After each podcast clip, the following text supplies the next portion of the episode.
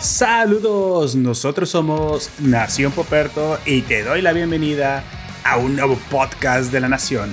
Nosotros somos la última nación libre de América, donde analizaremos obras de la cultura geek de manera libre y sin miedo a la censura. ¿Qué es eso? Ya viene Santa. Es perfecto, se tardó un poquito, pero seguro me trae lo que le pedí. Y lo que le pedí fue un excelente domingo para todos ustedes. Y espero que se la hayan pasado súper bien en este fin de año. En esta ocasión conversaremos sobre un anime de fantasmas. Cuando tengas algún deseo oculto, recuerda que el fantasma del baño Hanako-kun puede cumplírtelo. Sin embargo, todo siempre viene con un precio. ¿Estás dispuesto a pagarlo? Ponte cómodo, invita a tu aparición hogareña favorita porque comenzamos.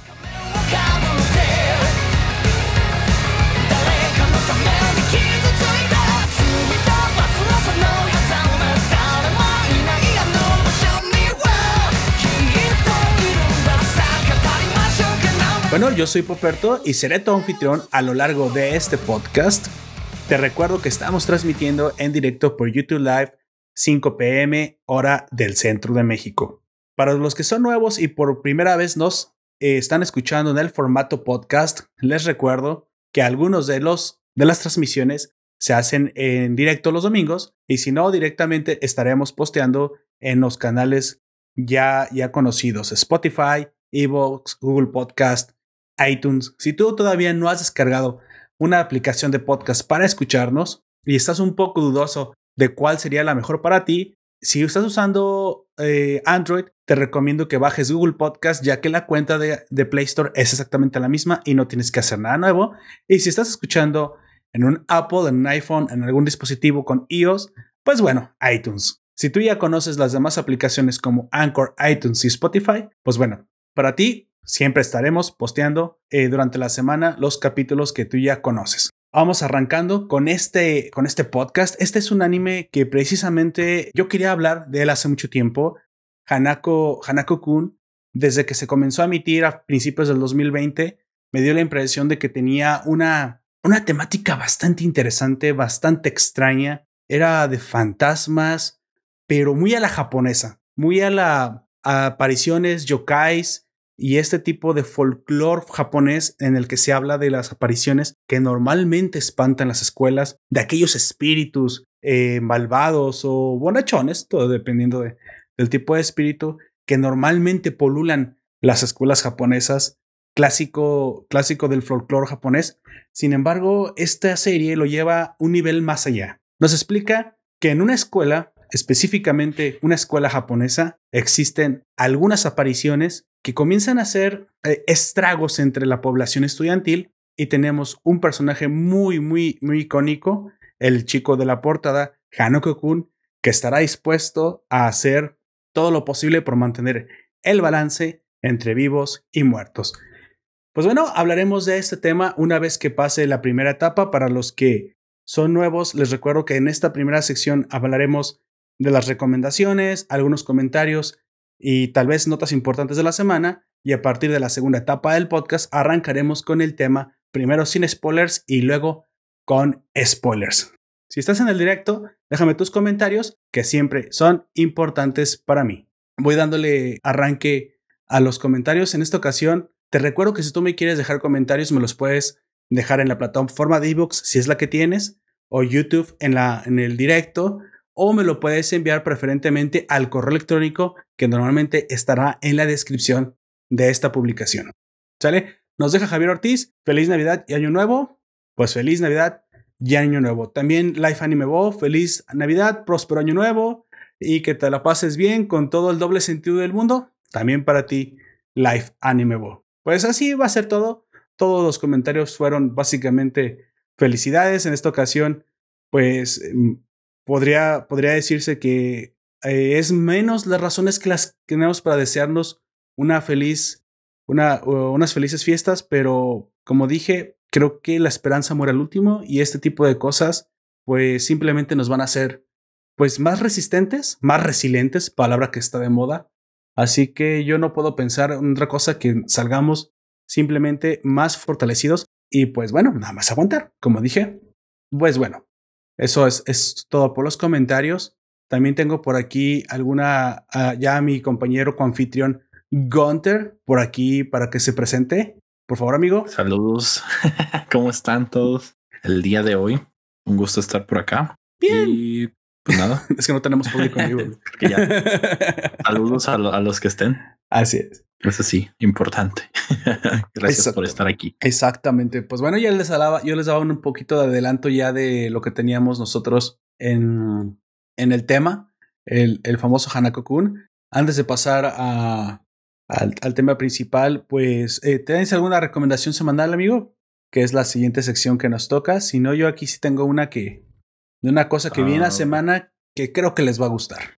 Pues he estado viendo la de la chica revolucionaria, la de Choyo. Ah, sí, sí, me contaste. Muy pues, dile aquí a nuestros oyentes qué tal, qué tal te ha parecido, porque tú eh, en algún momento, pues te la mencioné, pero me dije, sí, sí, la voy a ver, y eso sí tiene como un par de años. Sin embargo, eh, pues es que es raro, güey. Yo, yo normalmente conozco poca gente que la haya visto. Muchos la conocen de oído, muchos la conocen, ah, la vi en un meme, Ajá. pero pocos se dan el tiempo de ver, pues es que eh, sus 39 capítulos, podrás pensar que para allá mucha gente hoy, sobre todo 20, año, 20 años para atrás, 2000 para acá, o sea, los centennials ya no tienen la, la, capacidad, digamos, de retención, la atención necesaria para aventarse una serie tan larga. Pero es que lo vale, lo vale, va, va construyendo una historia Está muy interesante. interesante.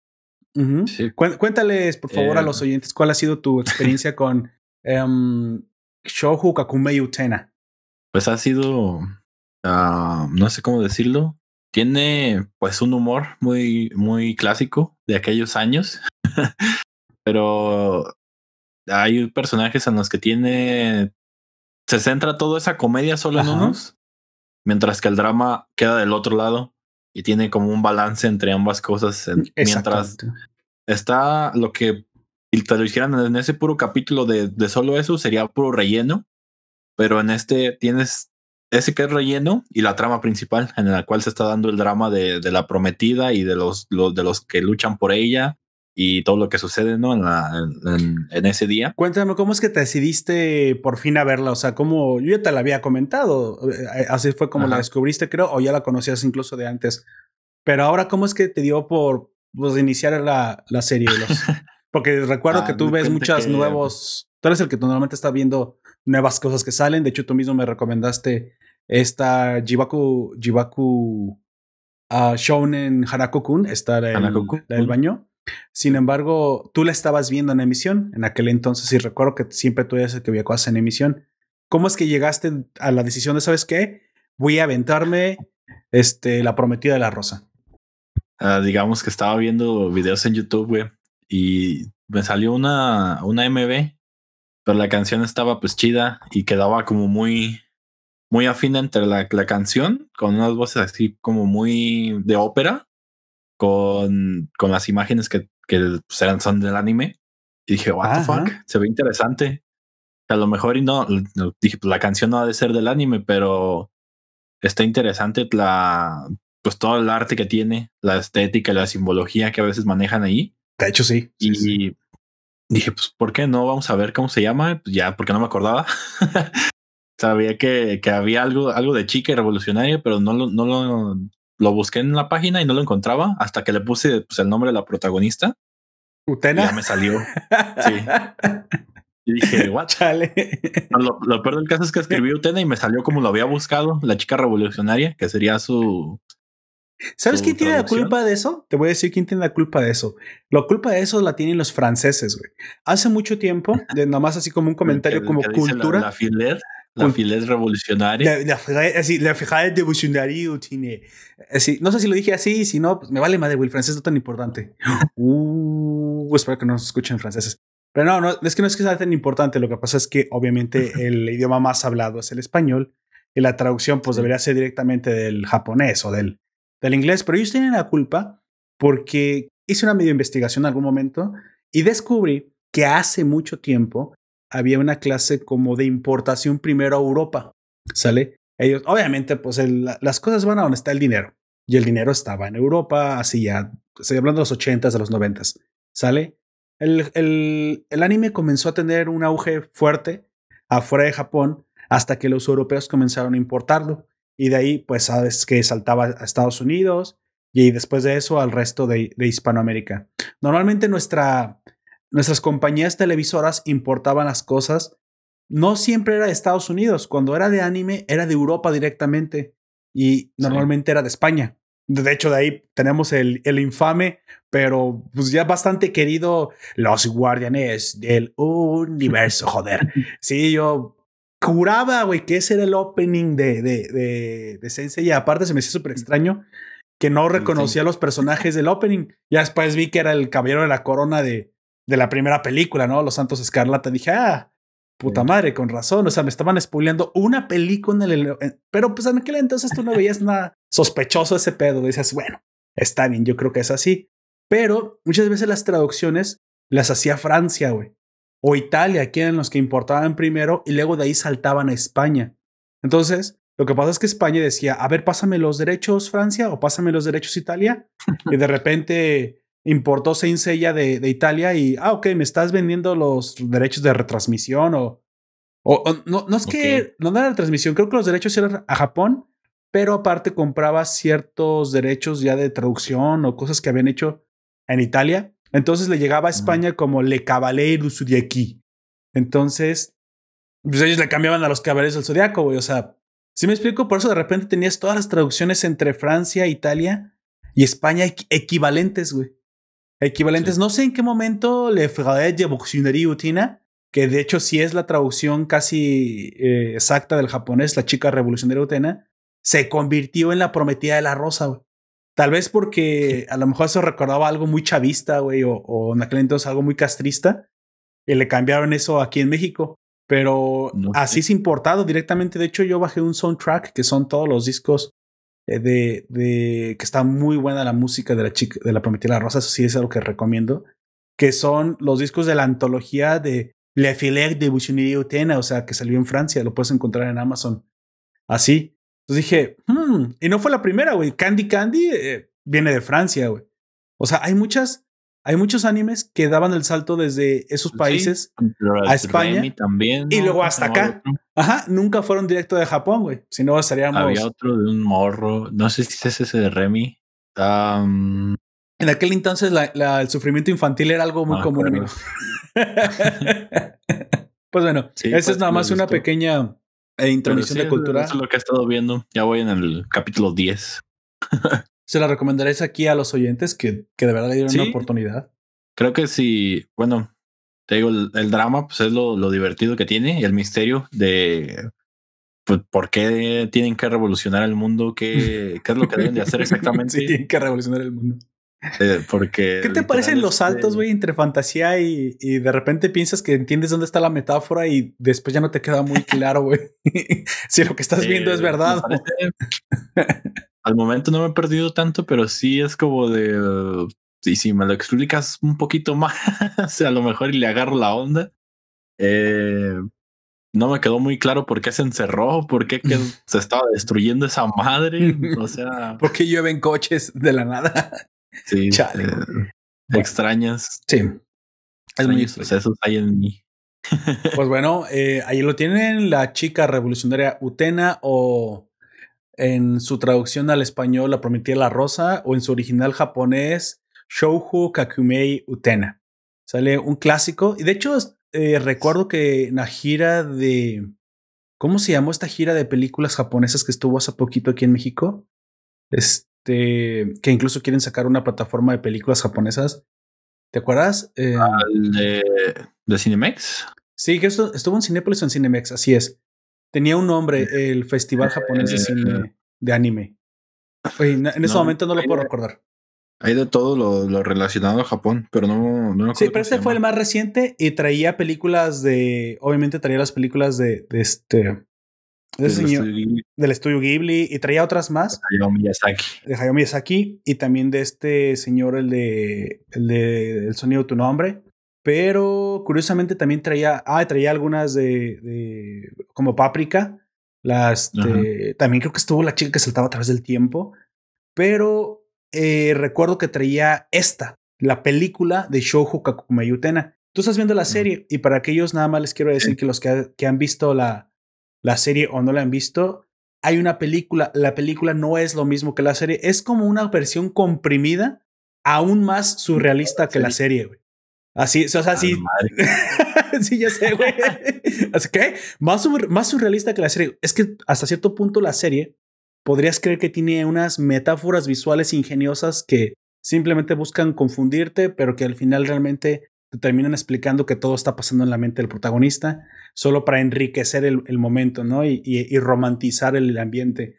Y luego ves la película y dices, güey, no, o sea, qué chingados, estoy viendo una fantasía con un poco de realidad o, o realidad con un poco de fantasía porque se desdibuja muy cabrón, güey, la, la, la, la el límite entre ambas. Y eso también estuvo en el, en este festival. Nos saluda en el stream eh, Comics aquí ahora. Saludos muchachos, como siempre, gran podcast. Saludos, Saludos a ti, Comics. Sí, como te digo, eh, entonces este festival estuvo y me acuerdo porque lo más icónico de la película, lo que a lo mejor sí valdría la pena ver la película si te, si te quedaste muy clavado con la serie y te gustó mucho los personajes, es que hay una, una relación un poquito más, eh, me, menos metafórica o digamos menos oculta y más directa entre las dos protagonistas mujeres. Digamos entre una relación. Y la Jaimilla. Sí, entre Utretena y este y la, y la, y la, la chica prometida. y la chica negra, sí. Yo digo la chica negra.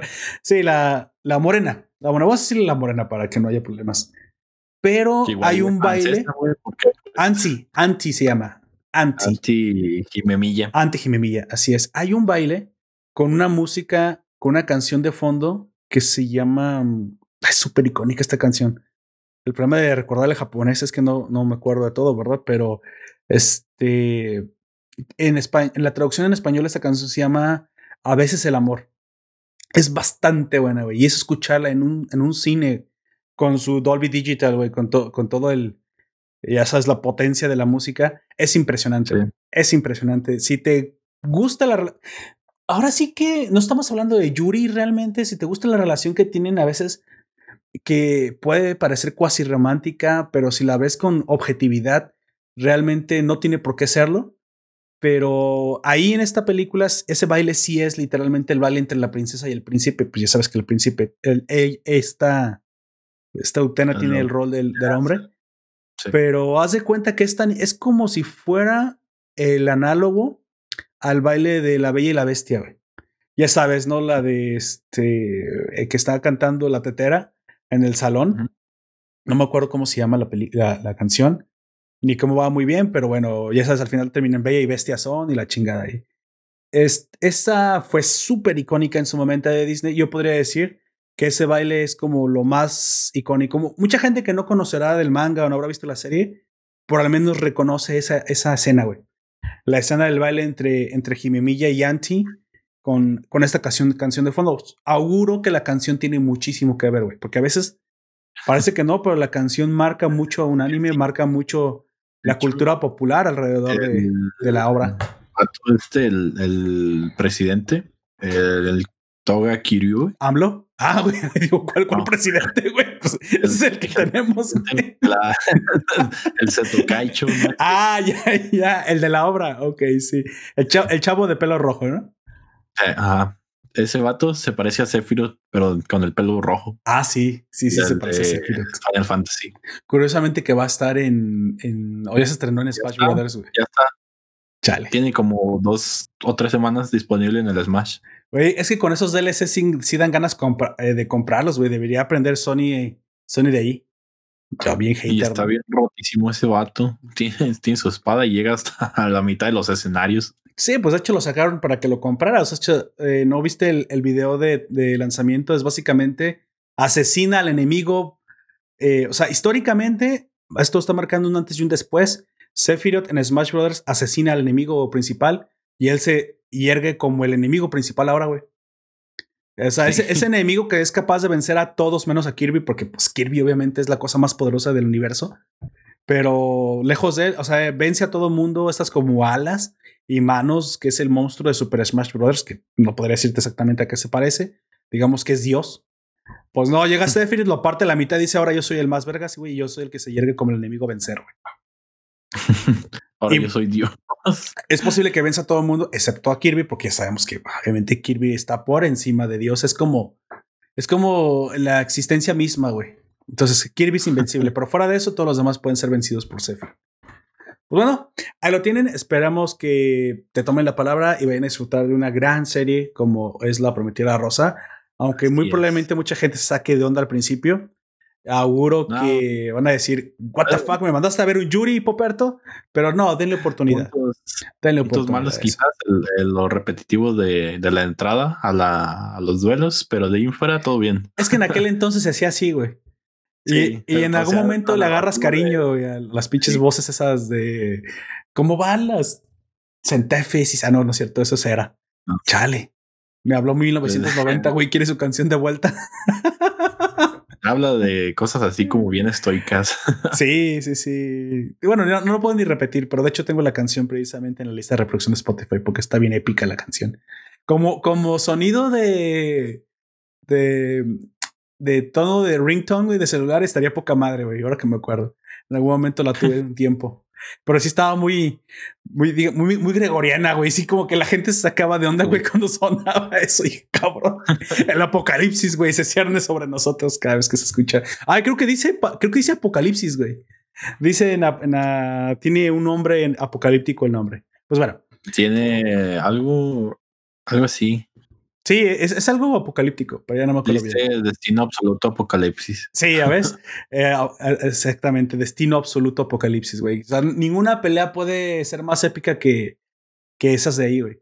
Desde, cuando ves un duelo de la Prometida y la Rosa, te das cuenta cómo deben, cómo deberían haber sido los duelos, güey. Así, así se sienten. la que entran, pues, la, la, puerta y la llave.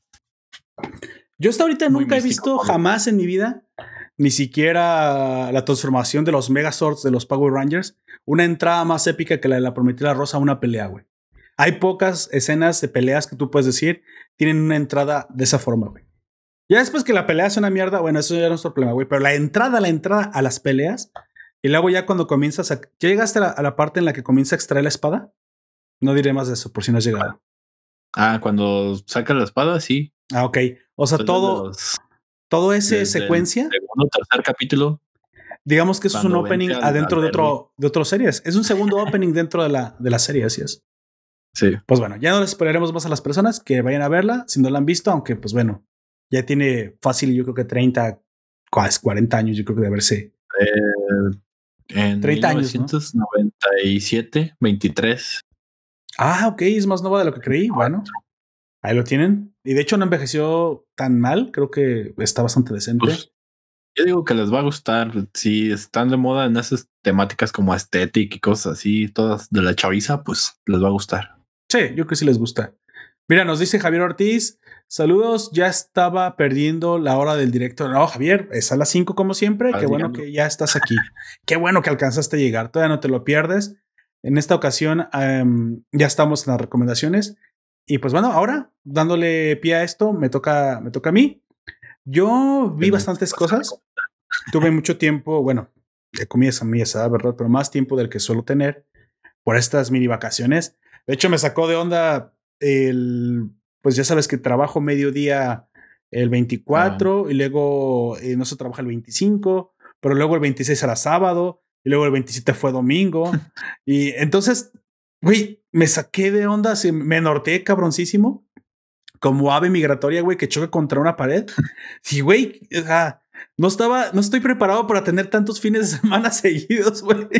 Sí, mi, cuerpo como de puta madre, a ver, a ver si ya, a ver si te regulas, porque obviamente me saca, me saca de mi centro. Estoy muy, muy acostumbrada a la rutina que tengo e incluso salirme de esta, de esta rutina, pues me causa de repente algunos norteos, conflictos. pero no pasan más allá de que fueran conflictos mentales.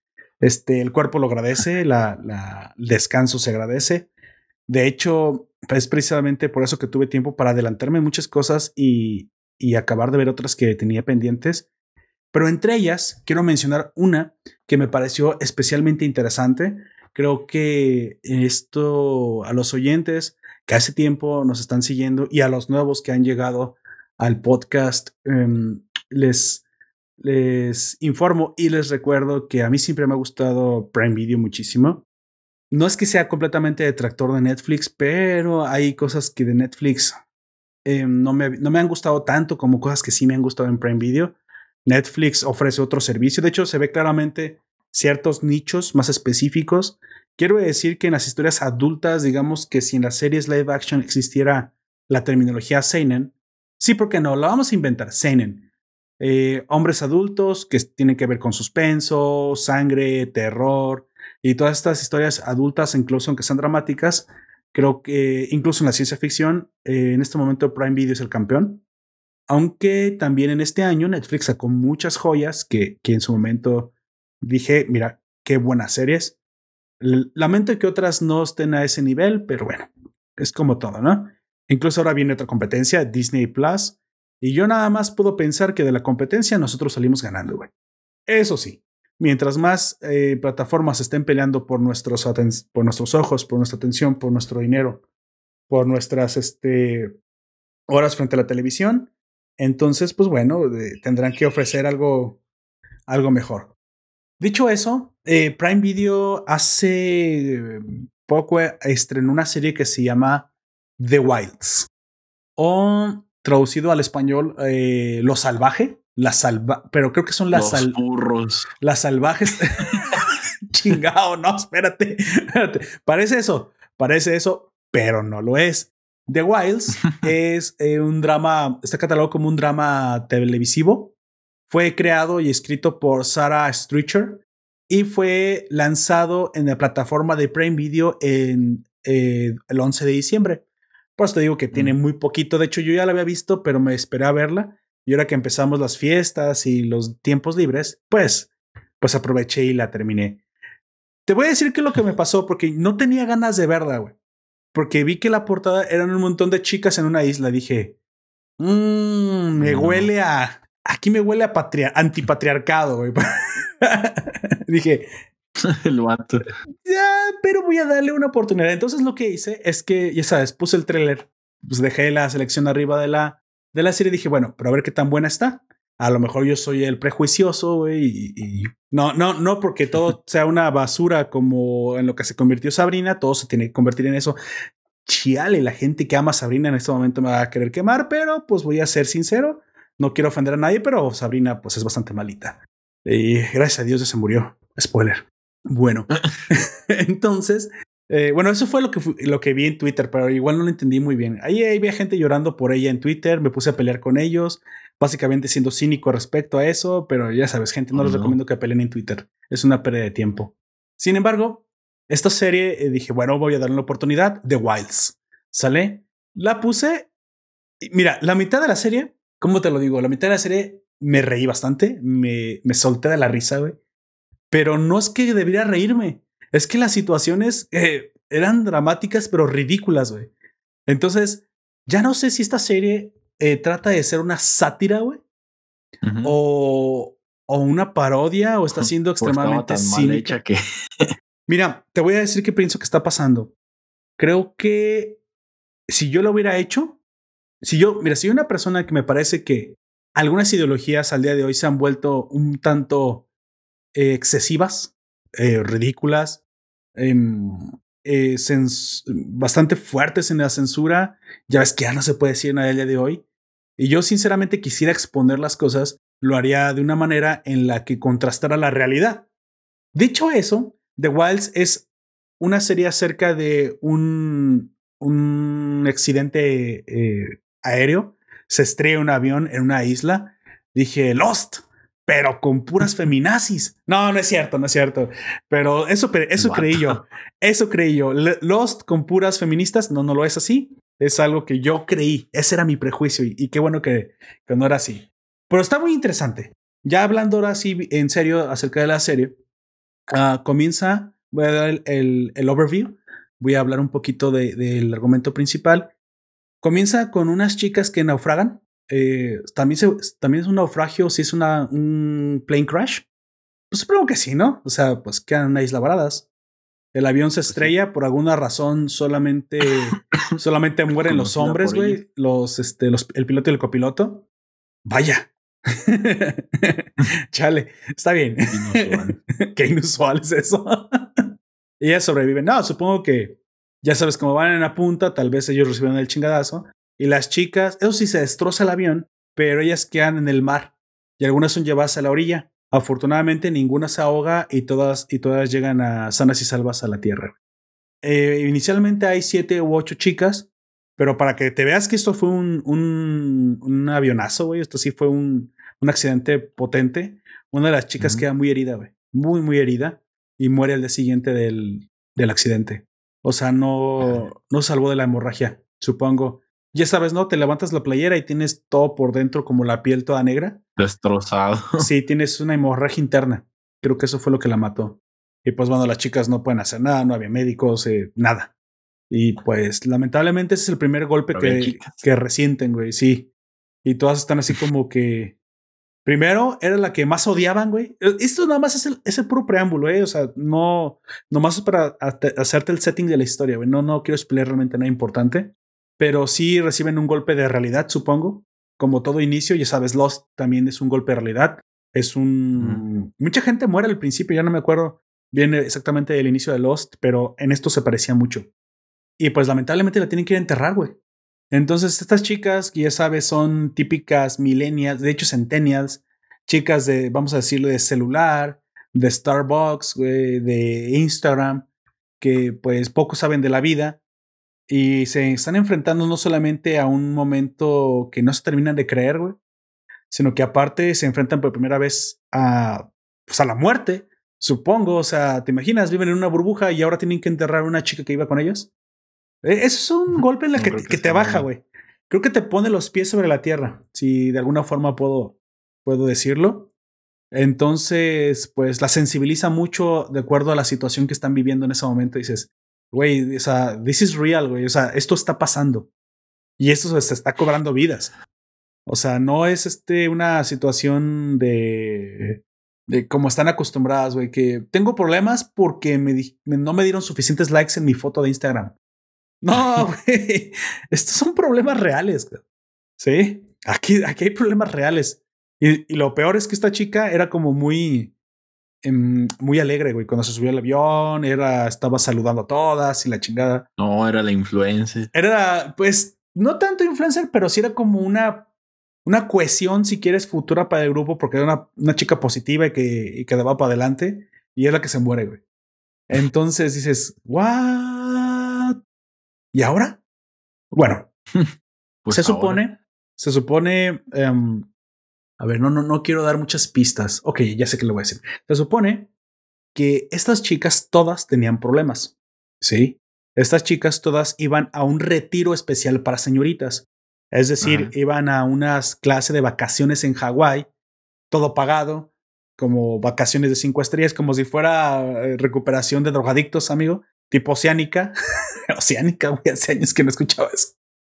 Entonces, supuestamente en estos resorts de Hawái les iban a, pues, a dar terapia, las iban a llevar a, nado con delfines, ya te la sabes, güey. Ese tipo de cosas que los ricos pueden hacer para curarse. Y ahí los pobres, pues nos tenemos que aguantar. Pero bueno, ellas iban, iban a Hawái a recuperarse de su trauma post, o digamos, eh, post ruptura amorosa, güey. Yo qué sé. O sea, ese tipo de problemas tenían, güey para acabarla de chingar. Aunque después te enteras de algunas historias y hay, y hay algunas que sí tienen historias reales, güey, que sí tenían problemas reales y dice, bueno, mira, a esa sí se la puedo valer, pero a estas otras que había una ahí que estaba ahí porque tenía una ruptura, güey, con un novio y se había puesto súper loca y los papás, ¿qué bien no podemos hacer? ¿Qué podemos hacer con ella? Porque está muy, muy triste porque el novio la dejó. Así como dice, güey, o sea, agarran un pinche cinturón y le ponen dos cintarazos a la chica y ya, güey. Pero no, como eso no es solución para las chicas, las tienen que mandar a vacaciones. Y yo me dije, güey, cuánta igualdad, cuánto patriarcado hay en esto. Pero bueno, a ellas les dan vacaciones, a mí me daban unas tundas, pero supongo que no somos iguales. Así que esta, pues estas chicas. no te mandaban de vacaciones, güey. A Hawái no, güey. A mí mi papá me, a mí mi papá me decía, andas, andas depresivo.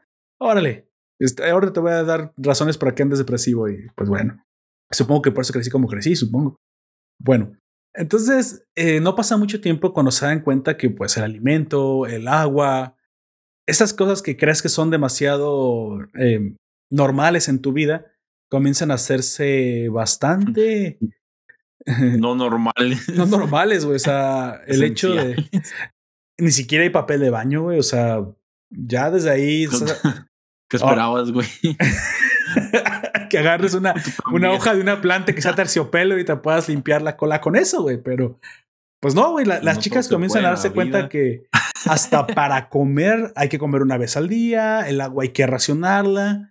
A ver, este, que hay una tormenta, no tienen su casita donde refugiarse.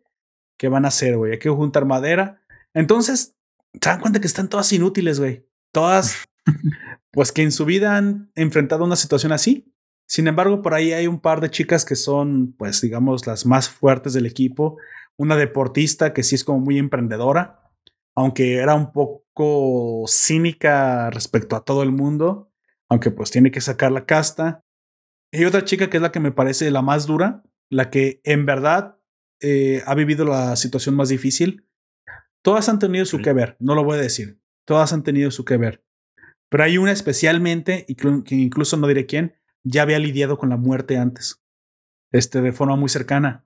Entonces, esta es la que como que la, la más dura, güey, la que menos se rompe. Y la primera en que dejan de llorar, niñas, hay que, hay que sobrevivir. No diré más, creo que es la premisa es bastante interesante. Em, hay interacciones muy, muy, em, en algunos graciosas, otras, eh, digo, me caigo de la risa de la, del cinismo o el sarcasmo de esta creadora, porque literalmente hay una... Bueno, voy a contar esto un poquito más. Hay una chica que es la más influencer, como tú dijiste, Ajá. y dice, al diablo las feministas, güey, me, me tiran mierda por Instagram porque soy bonita. Pues ya sabes qué hice, pues me, me vestí el doble de zorra para que se les quite, güey. que ah, quieren que me pinte el cabello verde y me vea fea, pues no, me voy a vender, ver más todavía más zorra para llamar más la atención de los hombres, que es lo que realmente quieren esas malcogidas, güey. Dices, me quedo. ¿Qué? Espera, ¿qué? Prime Video. ¿Eres tú? ¿What? y dije, no, esto no podría ser en Netflix, obviamente. Y ya no, ya no, ya no sé si esto es, esto es a propósito o simplemente está exponiendo realidades, güey. Eso no quiere decir que todas las chicas sean feministas, no todas las, se, tragan esa ideología, no todas siempre son unas lindas maripositas. Hay chicas que viven, tienen vidas muy distintas y eso es lo que me gustó, eso es lo que quería recomendar al final. Si hay choques, güey, hay choques de chicas que son súper feministas, hay otras que son súper religiosas, que también, o sea, para todos hay, a todo mundo le tira, está haciendo parodia a todo mundo, o está haciendo sátira de todo mundo. Hay una que es lesbiana y hay otra que es súper religiosa y obviamente no se llevan bien porque la otra le dice, es que tú vives en el pecado. Y, la lesbiana, ¿qué, qué cabrona? o sea, ¿qué te he hecho yo a ti? Porque no quieres. Tú porque no quieres. Y por ahí hay algo de Yuri y no diré entre quiénes. Pero, o sea, se pone interesante. Y nada más al final, yo solamente quiero mencionar esto, que obviamente la protagonista porque todas son muy protagónicas, pero la protagonista es una chica que se toma como, digamos, como el punto principal, el pivote, quiero decir de alguna manera. Y ella, eh, creo que se llama Lia. Lia, puedo decir el nombre, se llama Lia, es Lia dentro de la, de la serie. Esta chica es la que sufre por amor, güey. Es, ay, güey, qué hueva, ¿no? Sí, la que cortó el novio y la mandaron de vacaciones, pobrecita. Pero not quite, güey. No es tanto así. Creo que el problema de esta chica es que es mega obsesiva, güey. Tiene un, un toque, pero cabrón, güey. Pero cabrón, es, es mega obsesiva.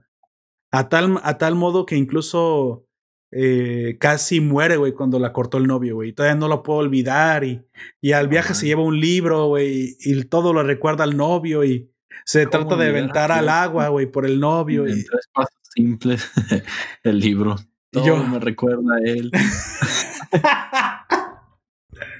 sí. dices, ah, esta chica, pero ella comienza a confesar, güey. Comienza a confesar que ella sabe que es mega obsesiva, güey. Es que yo sé que, estoy, que soy mega obsesiva, pero Luego saca el superpoder del prota, güey, diciendo que, pero es que siempre es por algo. Y yo, a ver, a ver, niña, tienes una, un sentido, un sexto sentido que se llama intuición. Obviamente siempre es por algo y también los hombres lo tenemos. La cuestión es que no nos andamos cortando las venas por cualquier cosa que nos pasa.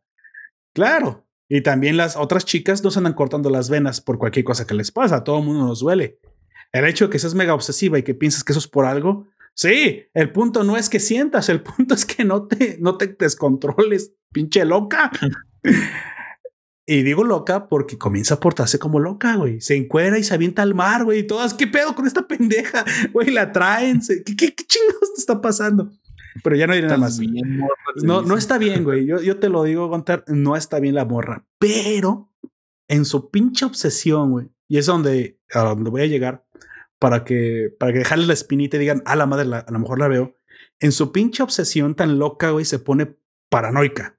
Ya sabes, si esa sería de las chicas que si fuera un friki usaría eh, periódico eh, o, alguna clase de gorro de aluminio en la cabeza, güey, estaría convencida de que los aliens nos observan, pero convencida, güey. Te daría pruebas y todo. Estaría, estaría convencida de que hay una conspiración de George Soros para reducir la población mundial. güey, eh, bueno, eso sí hay. Este, bueno, espera. espera. No, no me mates, China. No, no viene, no viene ningún dron, todo está bien. Estaría convencida del terraplanismo, es esa clase de gente, güey.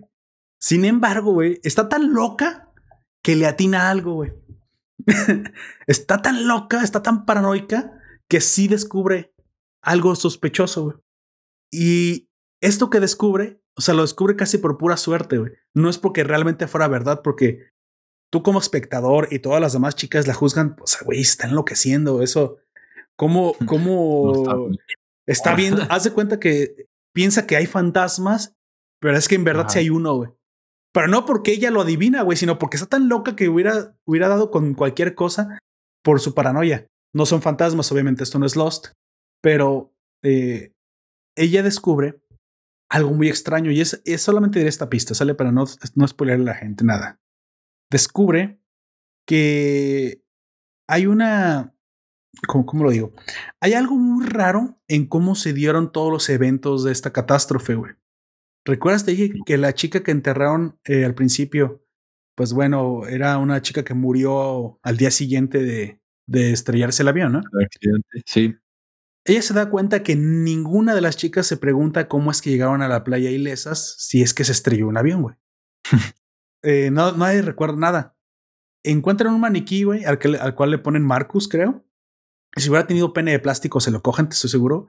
Pero pues no, era un, era un maniquí completamente sin genitales, güey. Pero pues hablan con él, güey, o sea, nomás para divertirse. Y ella dice, ¿de dónde vino este maniquí? Bueno, oye, este, los maniquís son basura del mar, ¿no? Puede llegar flotando, claro. Por eso la pone nuevo. La pone, no, no, no estaba nuevo, sí estaba roto, como si fuera basura marina. Pero en una de esas suena un teléfono, güey. Todas mm. habían sacado sus teléfonos para ver si tenían batería para poder pedir ayuda. Eh, eh, para hacértela pronto, pues ya no servían, güey. Unos cayeron en el mar, otros se mojaron, otros no tenían batería, ninguna pudo llamar, güey. Pero suena un teléfono y esta loca, como tiene, ya ves que los locos tienen el sueño ligero, se levanta de noche y va a donde suena el teléfono y suena justo donde está enterrada la chica del primer día. La desentierra parcialmente Chale, pinche loca, güey. Y saca el teléfono de la chica y se paga en sus manos. Y entra pues como una rabia porque al día siguiente le dice a las demás chicas, ¿por qué no nos dijo que tenía un segundo teléfono? Ya que ella, ella nos había mostrado el primero y estaba apagado. Y este segundo no dijo nada sobre de él, nos pudimos haber salvado y se apagó en mis manos. Entonces todas, mira, a lo mejor el segundo teléfono ni siquiera tenía señal, así que no, no fue necesario decir o a lo mejor ella sabía que no servía, viste si tenía alguna clase de señal, pues estaba sonando. Eh, todo se le hacía muy raro, pero no es tan raro, güey. Dices, bueno, pues por alguna razón no les quiso decir, güey. A lo mejor estaba esperando la llamada, pero se murió antes, ¿no? Ya no les alcanzó a decir nada porque se murió casi instantáneamente de la hemorragia, no, no pudo ni hablar. o sea, que les haya ocultado por alguna razón, pues a veces las chicas, pues no les voy a dar mis teléfonos, a lo mejor se descarga y yo estoy esperando que me localicen mis papás. Algo así tú puedes pensar, ¿no? Pues es un accidente, güey. Tampoco es que las chicas fueran unas pinches genios de, de planeación de supervivencia. No eran Bear Grylls, güey, ¿estás de acuerdo? Las morras. Pues bueno, no, esta se obsesiona con eso, güey, se obsesiona, se obsesiona, se obsesiona.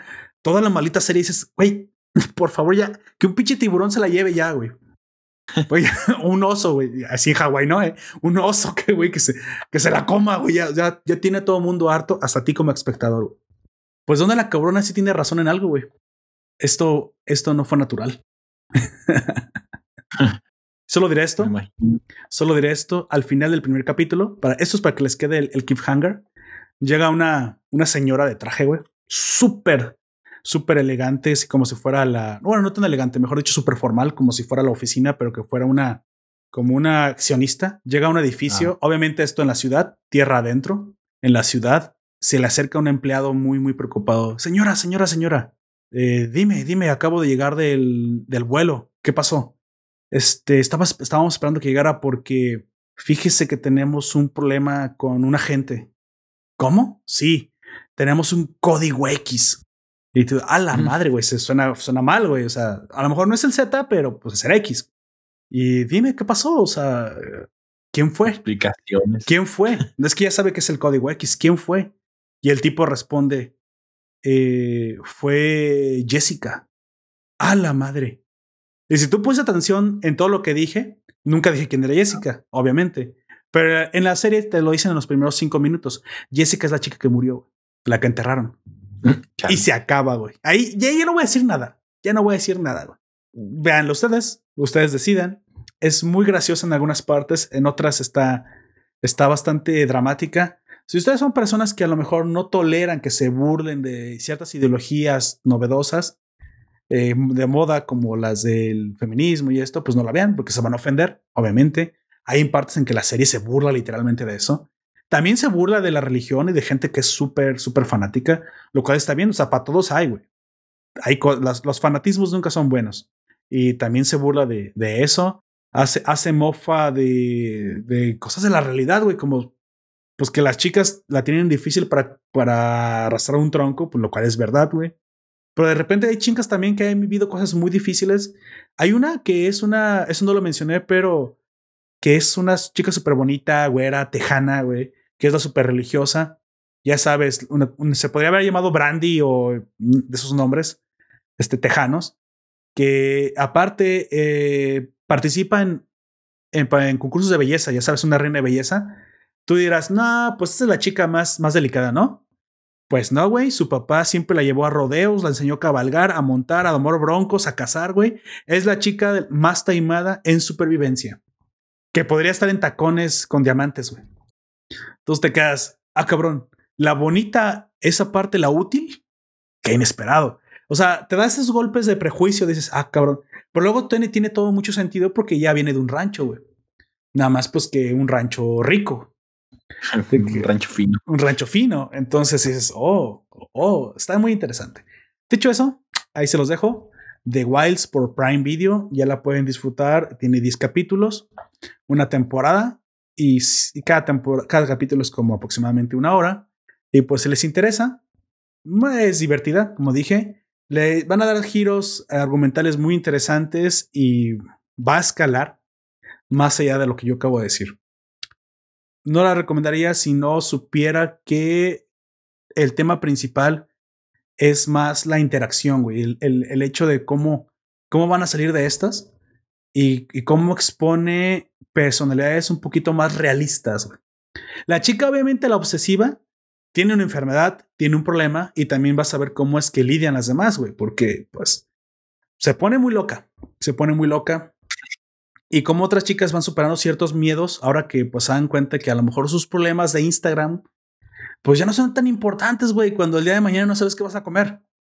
Este te, te, pone en contexto pues con la realidad. Así que, pues bueno. Básicamente es eso.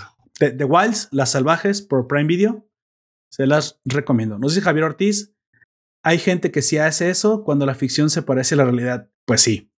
Así es, Javier, estoy, estoy seguro que les va a dar un cierto aire como a Lost, pero nada que veré. Sinceramente, o sea, Lost sigue por el camino de la fantasía y, la, y el suspenso. Esta no. Esta es más parecida a un, a un drama satírico. por lo que a mí me encantó, sinceramente. Me gustó muchísimo. Tú vas a elegir un par de chicas muy probablemente al principio que tú dices, mira, esas chicas son, tienen algo, tal, tienen algo raro. Vas a tratar como de adivinar lo que va a pasar, pero tiene tan buenos giros documentales que te sorprende. Y es algo que se, se agradece mucho, que no es tampoco tan lineal. Que de repente la que parece más sospechosa, pues no es tan sospechosa. Y aquella que parecía que iba a vivir, se muere en el primer día y es a la madre. Y aquella que parece inútil, la que parece como una, una modelo, esa es la más chingona, la que es capaz de matar un oso con sus propias manos. Y es a la madre. Bueno, eso, eso me lo exageré, ¿eh? pero así, algo así. La, la, la, que parece, eso sí se los a La que parece es una lesbiana, no lo es, güey. La que parece no es. La que parece trae pantalones de hombre, güey. Trae pantalones con bolsas. Y le dicen, oye, ¿por qué traes pantalones con bolsas? ¿Eres machorra? No, me gustan los hombres. Entonces, ¿por qué traes pantalones con bolsas? Que las bolsas son útiles. Bueno, se los, se los spoileó. La chica movía droga, güey. Entonces traía drogas en las bolsas, güey. Por eso usaba pantalones con bolsas de hombres. Porque, bueno, ya vendía un, gramo de acá, unos brownies con cannabis. Nada, todo inofensivo, güey, sinceramente. Tampoco es que fuera acá de un cártel, de dealer, no. Cosas de adolescentes, ¿no? Pero bueno, se las dejo ahí. Vamos avanzando. Eh, estas fueron todas las recomendaciones.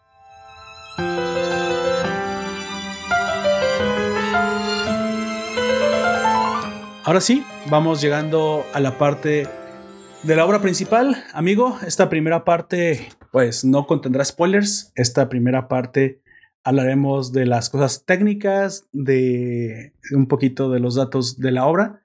Y cuando lleguemos a la parte con spoilers, pues te avisaremos. ¿Sale? Para que ahí pares o le continúes como tú quieras. ¿Te va a gustar? Yo te digo que te quedes.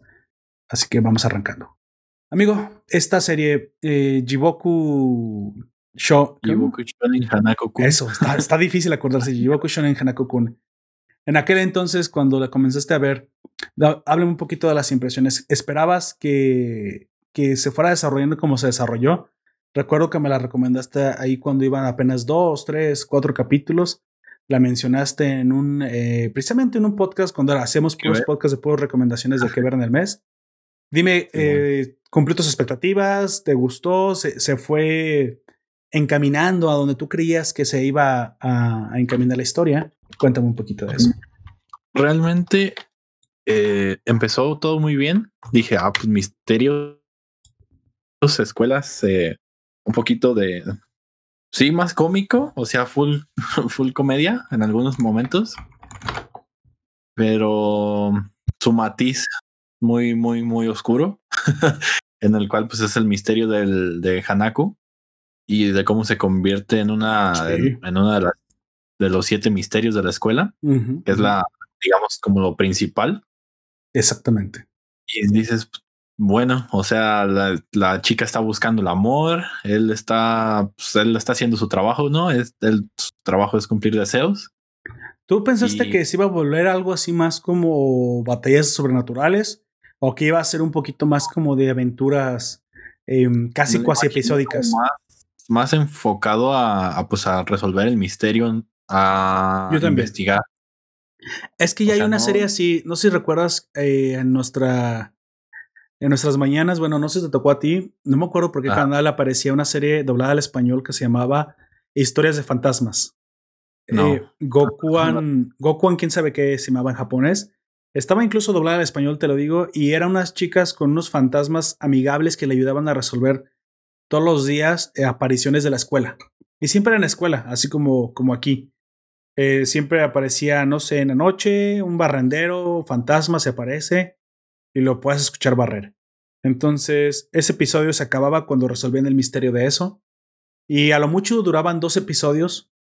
Y era una, una serie un poquito larga, creo que de 24 o 36 episodios. Pero eran episódicos. O sea, al final sí, sí bailando como algo más interesante. Pero no tenía una, una linealidad tan fuertemente enlazada como la que tiene eh, Jiboku Shonen. Y incluso yo creí que era muy parecida a eso. Dije, ah, bueno, mira, pues a lo, de repente van a estar aburridos algunos, algunos van a estar buenos, dependiendo del, del enemigo al cual se van a enfrentar. Pero no, se, se fue encaminando a, una, a un hilo principal conductor que se hizo más marcado conforme fue avanzando la serie. y creo que eso le dio su propia personalidad.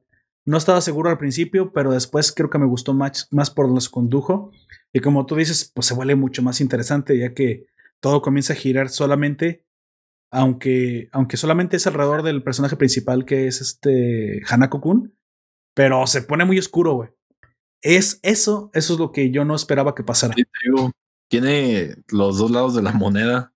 O sea, una animación pues muy colorida y muy bonita, pero toca pues temas muy serios y, muy, que dices, ay cabrón, pues, pues sí. ¿qué hizo el morro para, acabar para, para, estar, ahí? Sí, sí, creo que Hanako Kun tiene, das una sorpresa, una gran sorpresa, que no la esperas si solamente ves el primer capítulo o incluso todavía con el segundo capítulo, todavía te queda un poquito la duda de dónde se va a conducir. Pero es claro, a partir del tercer capítulo la serie se convierte en lo que es el resto de, de la temporada. Yo solamente quiero decir que aquellos que vean el primer capítulo y les parezca mmm, todavía como con dudas, em, puede que sea un poco lento. Y fíjate que tengo que decir lento un capítulo, ¿ah? cuando antes haces eso no era nada. Pero un capítulo es prácticamente el setting de la historia. Se, se toman un, un, café si quieres, un, un, momento de tranquilidad antes de que arranque todo. Eh, yo les recomiendo que lleguen al tercer capítulo. Y al tercer capítulo, si no los convenció, pues no los convence pero casi por seguro que, ahí es donde va a tomar forma y fuerza la historia. Si te parece, voy a hablar un poquito de los datos técnicos. Yibaku, Shonen Hanako Kun es una serie de manga escrita e ilustrada por Aida, Iro, Iro Aida, o Airo. Airo. Airo. Aida. Es que es japonés, güey, entonces eh, ya no sé si eh, la I sí no es como los gringos. Bueno, voy a decirlo como los japoneses.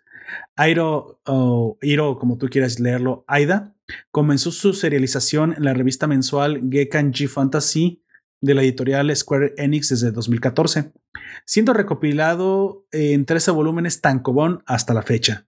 Tiene una adaptación del anime producida por el estudio Lerch. Fue emitida entre el 9 de enero y el 26 de marzo del 2020. Lamentablemente le tocó un mal año para ser estrenada, o un buen año, todo depende de cómo lo quieras ver. Pero terminó pronto, ¿no? Terminó los primeros tres meses. Pero creo que también era en este momento en el que la pandemia se estaba dejando caer ya con mucha fuerza aquí en México. Entonces. De hecho, creo que. Yo, por eso no recuerdo que, haya terminado. El año pasado.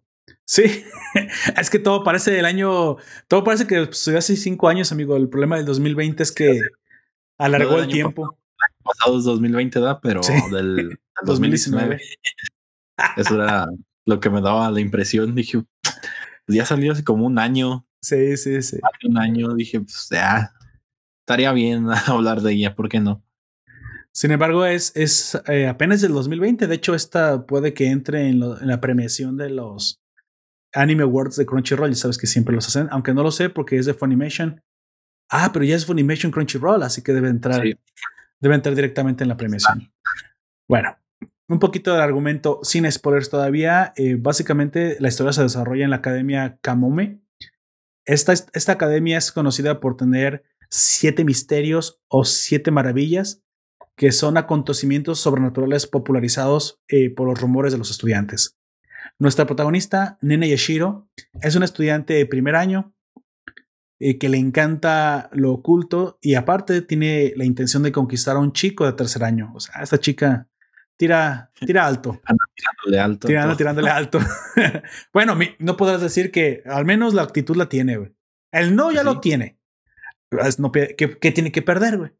Decide invocar, pero precisamente lo que hace es que decide invocar a uno de los misterios de esta escuela, que es precisamente el fantasma Hanako-san es que llega su amiga y le dice, oye, ¿ya sabías que en el, en el baño de quién sabe cuál edificio del ala, quién sabe cuál en la escuela, vas a las 3 de la tarde y le tocas la puerta cuatro veces o tres o no sé cuántas? Así Mientras dices su nombre, te jalan las patas. Y sacrificas un gato boca abajo, sí. la niña, ay, a ver. A ver. O sea, tú, y aparte sola, o sea. Si algo no podemos decir de Nene San es que no es cobarde. Es algo seguro que, Sí le da un poco de miedo, pero ahí va, güey, a hacerlo. Entonces, esta chica decide invocar al fantasma. Eh, por alguna razón, pues ahora, ahora sí le sale. Hanako Kun se revela y se da cuenta que es un chico en el baño de las chicas, lo cual pues creo que lo vuelve un poquito pervertido. Pero en un giro de, de acontecimientos, eh, de alguna forma eh, realiza un vínculo con Nene, que es nuestra protagonista humana, viva, y pues se convierte en, algo así como maestro y asistente. Aquí comienzan las aventuras.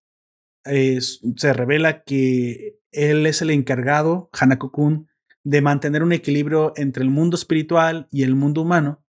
Y aparte vemos varios hechos que, que se van descubriendo, que van desvelando una trama oculta mucho más oscura, con un trasfondo mucho más interesante de, y mucho más peligroso relacionado con el mundo sobrenatural en esta escuela.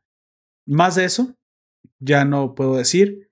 Te recomiendo que pares aquí el podcast. A partir de aquí vamos a continuar hablando con spoilers. Y si no, pues te puedes quedar también y la vas a pasar bastante bien.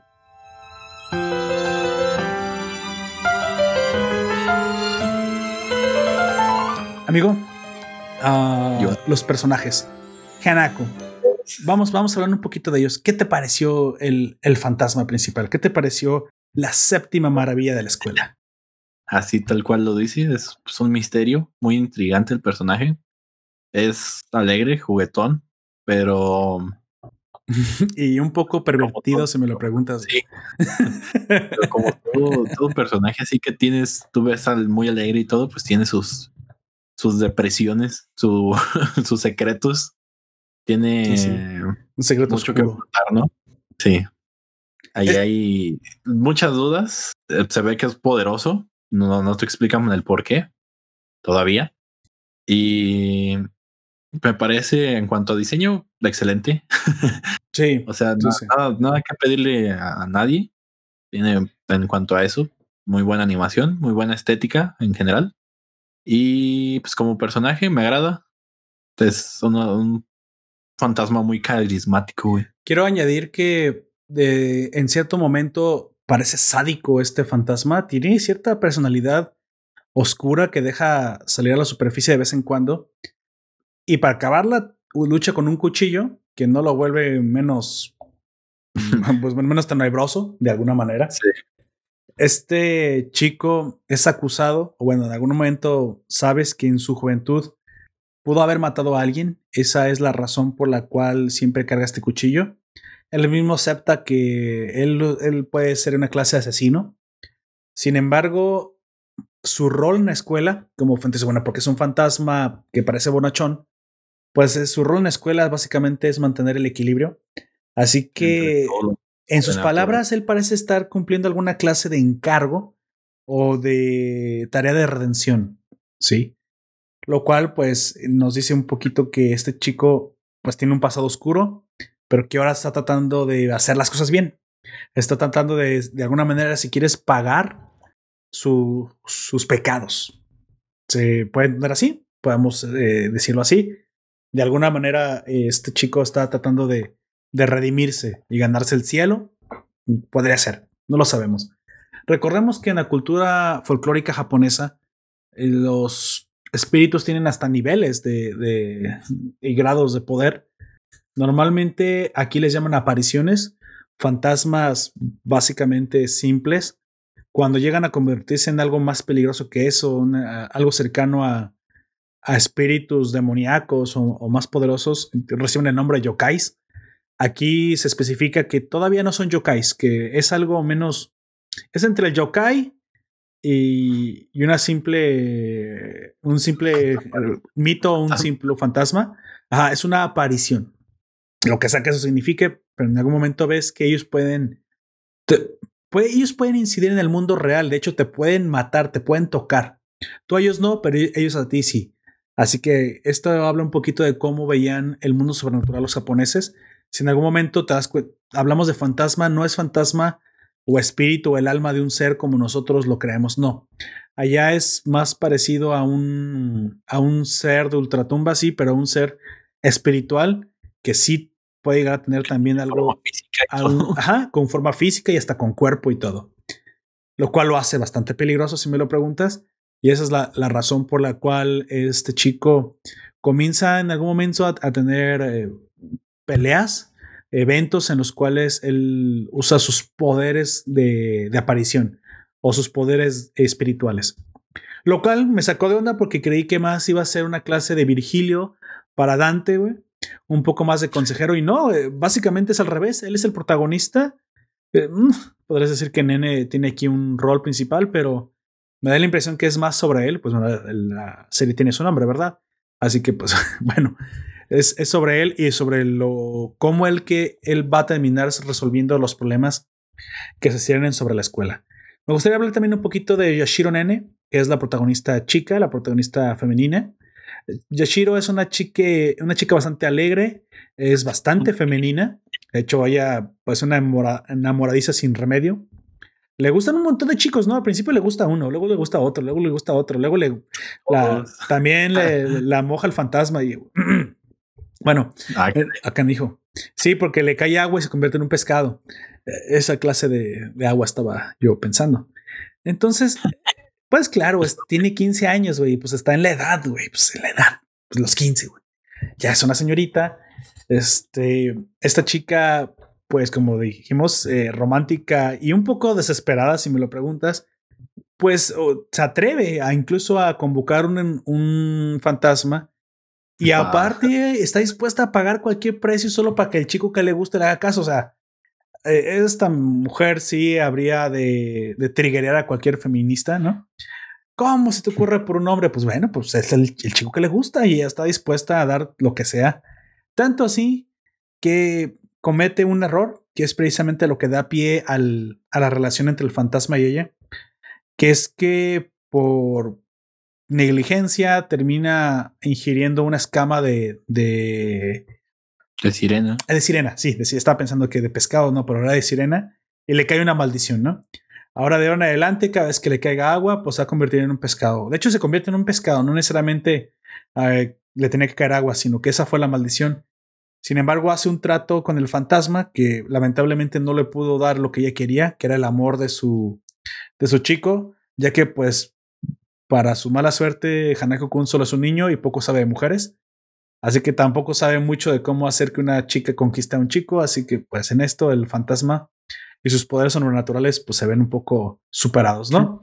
Con la, con la mugre normalidad de las relaciones que, bueno, que son bastante complicadas. Pero lo que sí puede hacer. Les da libros. Les da libros. Pues, no, es que no sé si, yo soy un niño, me morí a los 10 años y todavía, todavía me, me excito con una muñeca que enseña los tobillos. O sea, o sea, aparte se, la misma edad. se murió como en el segundo de secundaria también, pero se murió como en la Segunda Guerra Mundial, güey. O sea, en aquel momento él se excitaba simplemente viendo tobillos ahí al descubierto. Pues qué chingos va a andar sabiendo de la vida. Así que poco le, poco le puede ayudar a, a Nene.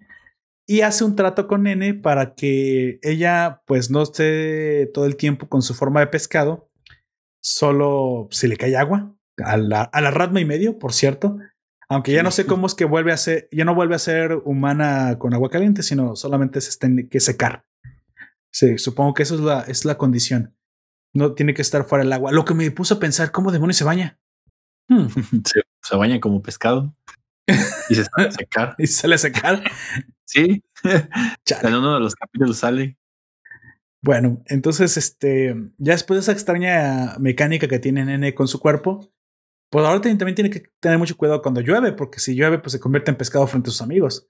Sí. Así que de ahora en adelante, pues va, a estar peor que Radma, güey, porque al menos Radma se quedaba como humano.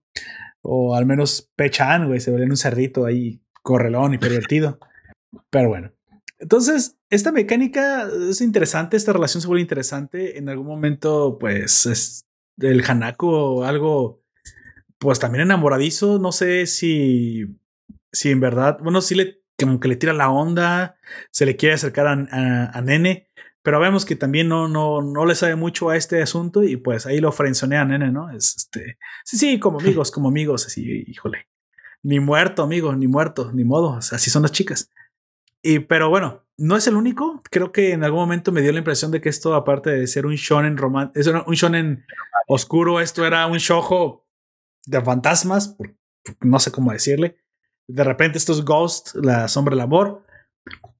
Pero también tenemos la introducción a un tercer personaje, ¿no? Interesante, que es precisamente la triada principal de, de la serie, que es Minamoto, Q. Háblame, háblame, háblame, un poquito de Minamoto Q, amigo. Eh, pues fue, es uno de los compañeros también de, de la escuela. Al menos él sí está vivo. A él sí le podría tirar los perros porque la morra pues, es bien random y bien rara. le quiere tirar los perros a todos los muertos. Y él los muertos. Chale. Pero él, sí le este, tira los perros ahí en algún momento, ¿no? O, tuve mala impresión. le interesa. A él sí le interesa, ¿verdad?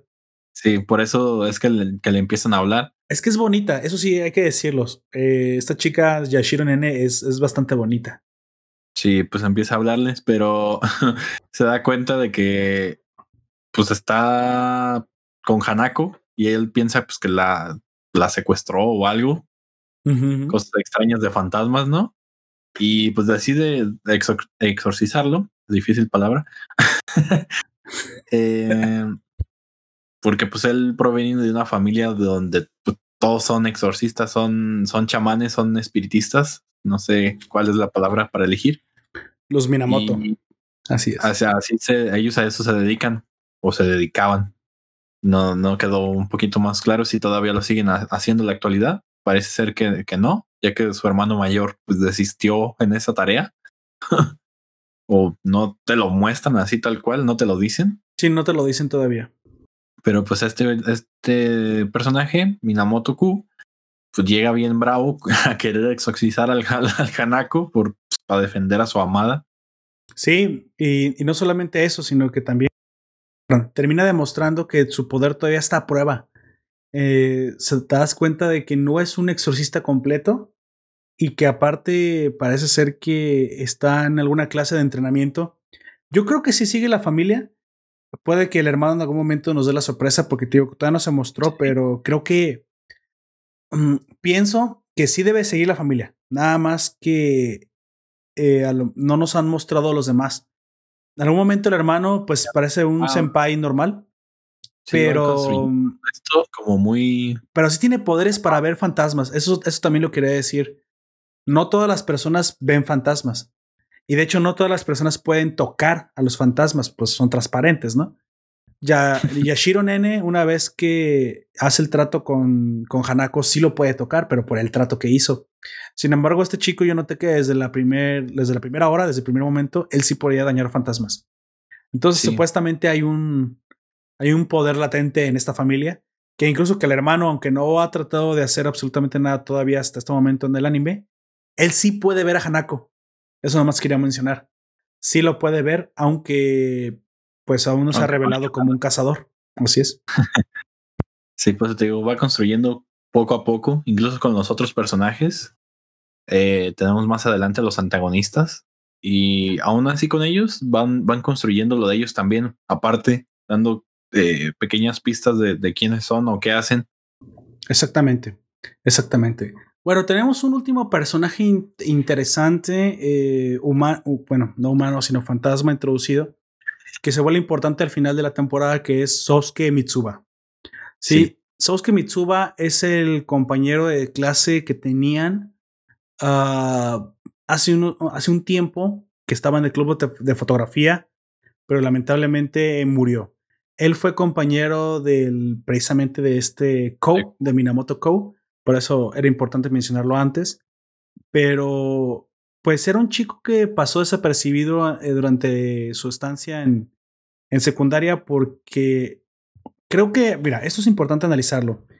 Mitsuba me dio, me dio la impresión de que sucumbió ante el qué dirán. Él era un chico que pues era muy andrógino y supongo que eso lo hubiera hecho popular entre las mujeres. Sin embargo, y sí, y parece que sí fue así. Entonces lo atacaban mucho, lo bulleaban, ya sabes, pura envidia pura. Y en algún momento él, para encajar, trató de ser más genérico. Eh, lamentablemente después muere. Y Mitsuba se da cuenta que el tratar de haber sido genérico y de encajar con los demás hizo que nadie lo recordara porque pasó a ser una persona X, un ser a la izquierda, alguien importante, alguien sin personalidad, alguien sin rostro. Entonces yo pregunto, es preferible que no te traiciones a ti mismo aunque te odien algunos. No le puedes caer bien a todo el mundo. Y si tratas de caerle bien a todo el mundo, lo que terminas es siendo irrelevante, básicamente. Y eso fue lo que hizo que, ni siquiera que era eh, la persona que se sentaba detrás de él en la escuela, lo, lo recordara. Ni siquiera sabía que él estaba ahí. Cosa que dirás, bueno, para que ya no te acuerdes de alguien que sentaba enfrente de ti, pues tiene que haber sido, pues básicamente un bulto ahí nada más, ¿no? Y curioso, curioso, porque eso es lo que termina generando uh, que este fantasma tenga lo que nosotros conocemos como eh, la razón o el pendiente por el cual no, no descansa. Nunca se dice por qué se muere. Al menos todavía en el anime nunca te revelan por qué murió. Sin embargo, Mitsuba no este no no tuvo amigos, básicamente. Ese es, si quieres, su, su deseo. Nunca disfrutó de las miles de la amistad. Y eso fue lo que hizo que fuera un, fantasma que no pudiera descansar, ¿no? Que no pudiera pasar al más allá. Esto es importante porque en algún momento Mitsuba se vuelve eh, un, un elemento, o si quieres, un títere del enemigo principal de la serie, ¿no? Del antagonista, del cual me encantaría que me hablaras. Amigo, háblame un poquito del antagonista que se fue revelando conforme fue avanzando la serie. El antagonista principal.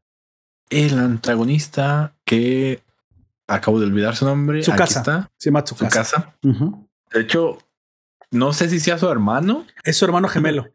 Es el hermano gemelo sí, de Hanako. Uh, si nos vamos por las vestimentas, parece que él fuera incluso más antiguo que, que él. Por eso no, no sé si es por gusto, por la estética o qué onda, pero si, si te lo piensas así, parece como un uniforme más antiguo que usaran antes. Creo, que el, creo yo que era para diferente. diferenciarlos, eh, porque ¿Sí? uh, cuando fui a buscar los personajes, todo, todo apunta que sí, efectivamente es su hermano gemelo. De ahí a que su relación bueno. haya sido como revelona en el anime, todavía nos falta un poco por revelar. Lamentablemente. Sí, un, un, poco, un chingo, porque. El anime no te cuenta mucho. Nomás nos dijeron que eran hermanos y hasta ahí. Muy probablemente en el manga nos dicen exactamente cuál fue el evento que llevó al, sí. a la muerte de ambos, pero bueno. Aquí especialmente Tsukasa acusa a Hanako, que realmente su verdadero de haberlo nombre asesinado. Es Amane. Eh, es Am Yugi Amane. Ajá. De haberlo asesinado, pero no sabes por qué, en qué situación. Ni para qué. Oh, Ajá. Sí. No sabes absolutamente nada. No sabes cómo los dos ter terminaron como maravillas. no, bueno, eso... No revelan que su casa sea una maravilla.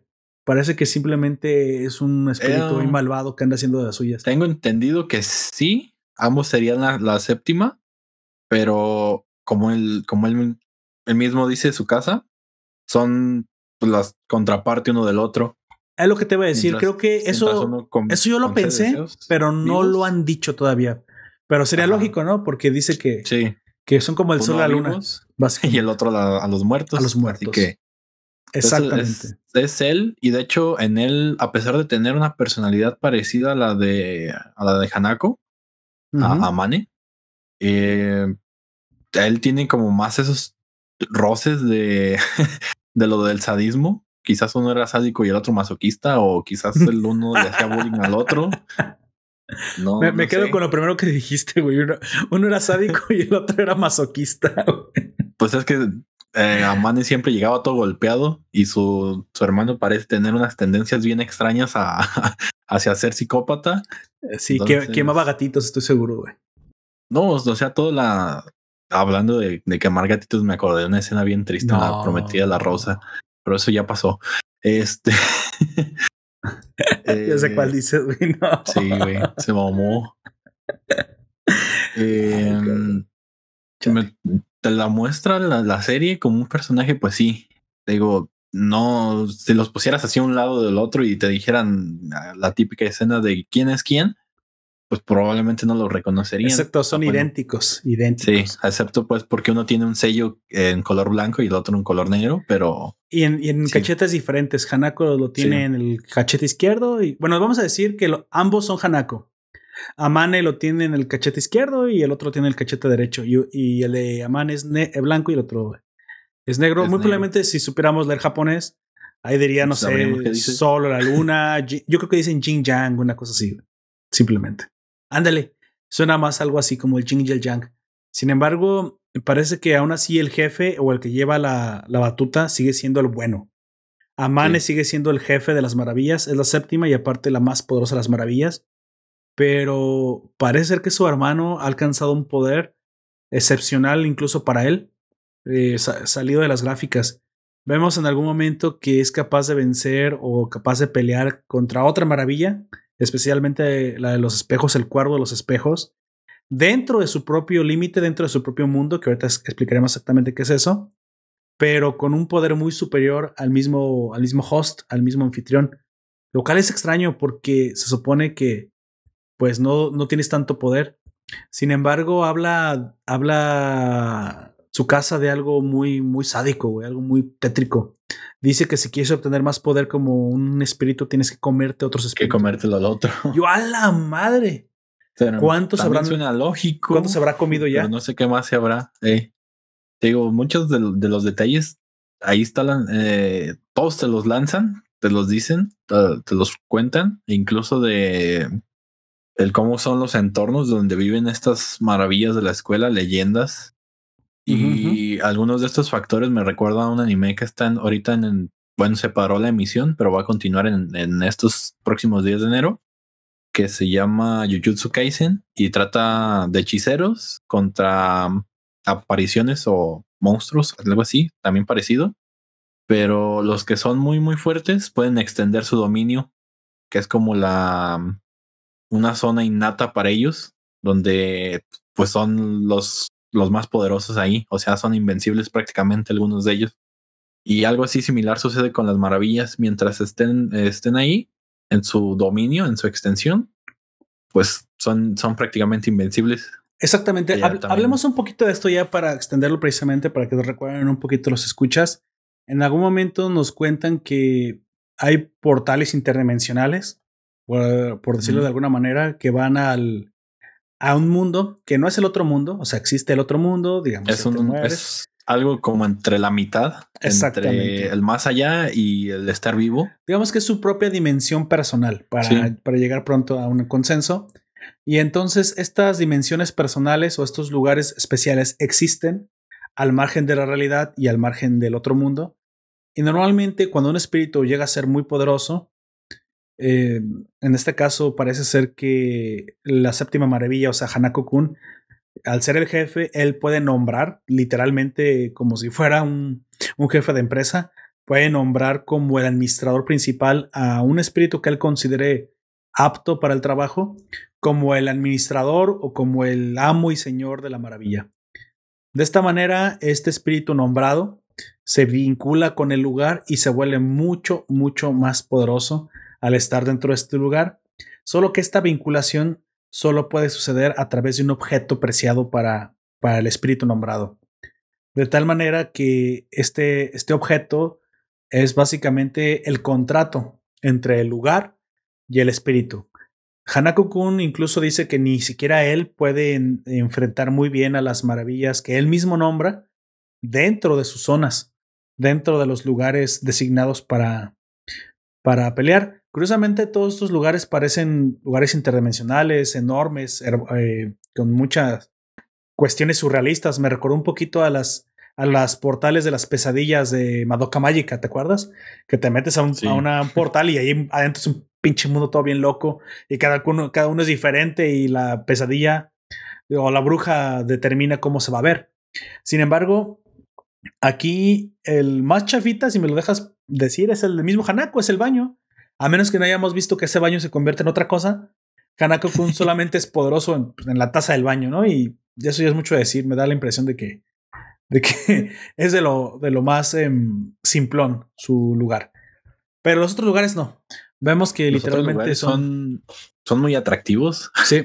Déjame decir, para estar muerto ahí está chido. y, aparte la misma maravilla puede tornear o moldear un poco el mundo a, su imagen y semejanza, a sus pensamientos. o sea, son, digamos que es como un lugar para donde vas a guardar este, lo, tu tesoro.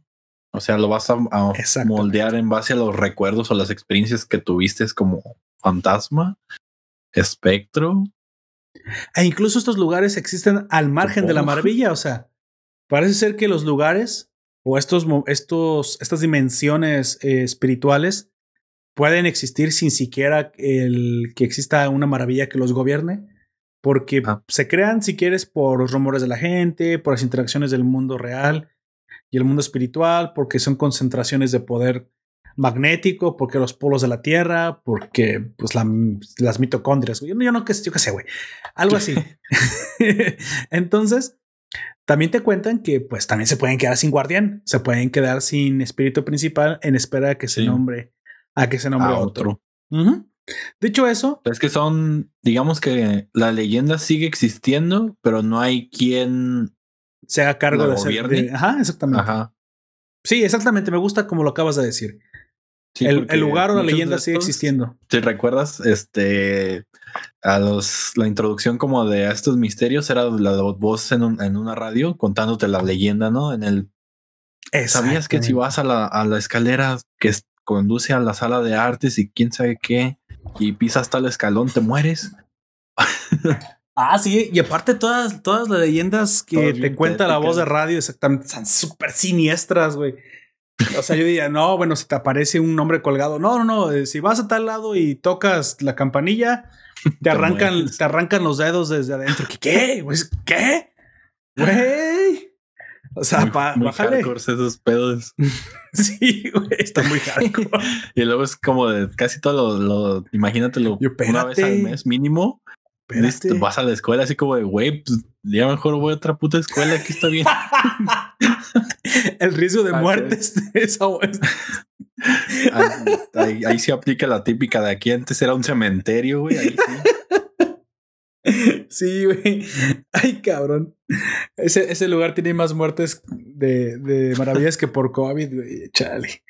Bueno, mira, eh, aquí precisamente es, esta serie no se puede abordar de otra forma que no sea hablando de las maravillas. ¿Te parece que sea el hilo conductor de nuestro análisis?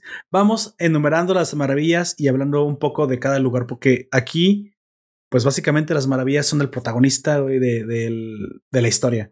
Son lo que nos va conduciendo a través de la, de la argumentación y de las interacciones de Nene, eh, Ko y Hanako. Vemos cómo y nada más comenzar el tercer capítulo arrancando la serie, conocemos la, la maravilla a cargo de la número dos, ¿sí? Llamadas las escaleras. Las escaleras de Misaki. Y te preguntarás, ¿qué demonios son las escaleras de Misaki? Pues bueno, las escaleras de Misaki ah. son una leyenda. Ah, ¿la, quieres comentar? Coméntala, amigo. Coméntala. No, no, coméntala, coméntala. Es una escalera que supuestamente eh, va a un piso superior que se encuentra frente al salón de arte número 2 o número 4, sabrá Dios cuáles. ¿Sale? Se supone que esa escalera está en la esquina de un edificio en el que se rumorea que si, fíjate, es lo que me impresionó, o sea, no es, o me interesó, mejor dicho, no es como a las 12 de la noche. No, no, no hay ningún ritual. Ahí nomás vas y te mueres, güey. O sea, ahí está fácil. Ahí te tramitan. la cagaste ya. la cagaste por pendejo. Ahí te la tramitan sencillo, güey. Sin, sin muchos problemas, sin averiguatas. Ahí vas y pisas el cuarto escalón. Ya, güey, no, no, no, no hay ni, ni siquiera una una, bueno, creo que tienes que empezar el, primero, el segundo, el tercero y el cuarto. Si le quieres jugar al, al, Vargas y brincas del suelo al cuarto, pues a lo mejor no, güey, porque es uno, dos, tres, y al pisar el cuarto en ese orden, no, de hecho no es viniendo de arriba para abajo, no, es de abajo para arriba. De abajo para arriba. Y así como te lo acabo de decir, entonces automáticamente serás transportado a otro mundo. La, la leyenda dice que es al más allá. Pero ya después vemos que no es el más allá, sino es precisamente al, al universo personal o a este lugar personal de la segunda maravilla, a los cuales les dan un nombre, les dan el nombre de límite. Pero bueno, para todos todos efectos prácticos es su universo personal para, para esta maravilla. Se, se, llama, la leyenda se llama las escaleras de Misaki y literalmente te transporta al mundo donde domina esta maravilla, que es una Parece que es una señora, es una chica bastante guapa, una chica que parece profesora, está, está crecida, pero ya vemos, después vemos que no, que realmente es la forma humana, es básicamente una, una, ¿qué dijo? Kunabe Kitsume, una Kitsune. Una Kitsune. Ajá, es un, zorrito. Un Kitsune. Un Kitsune, así es. Eh, hembra, supongo. Entonces, se supone que la leyenda dice que si vas ahí y pides el cuarto escalón, llegas a este mundo y te cortan te despedazan. Te cortan la cabeza, no, y en pedazos, te, te cortan Ah, brazos, sí, piernas, o sea, te despedazan todo. despedazan, güey. Y es, ¿what? Pues, pues, ¿qué son, güey? El mocha, mocha orejas, pero versión 2, o sea, recargado. Pues sí, parece ser que aquí desmiembran a las personas cuando llegan a este universo.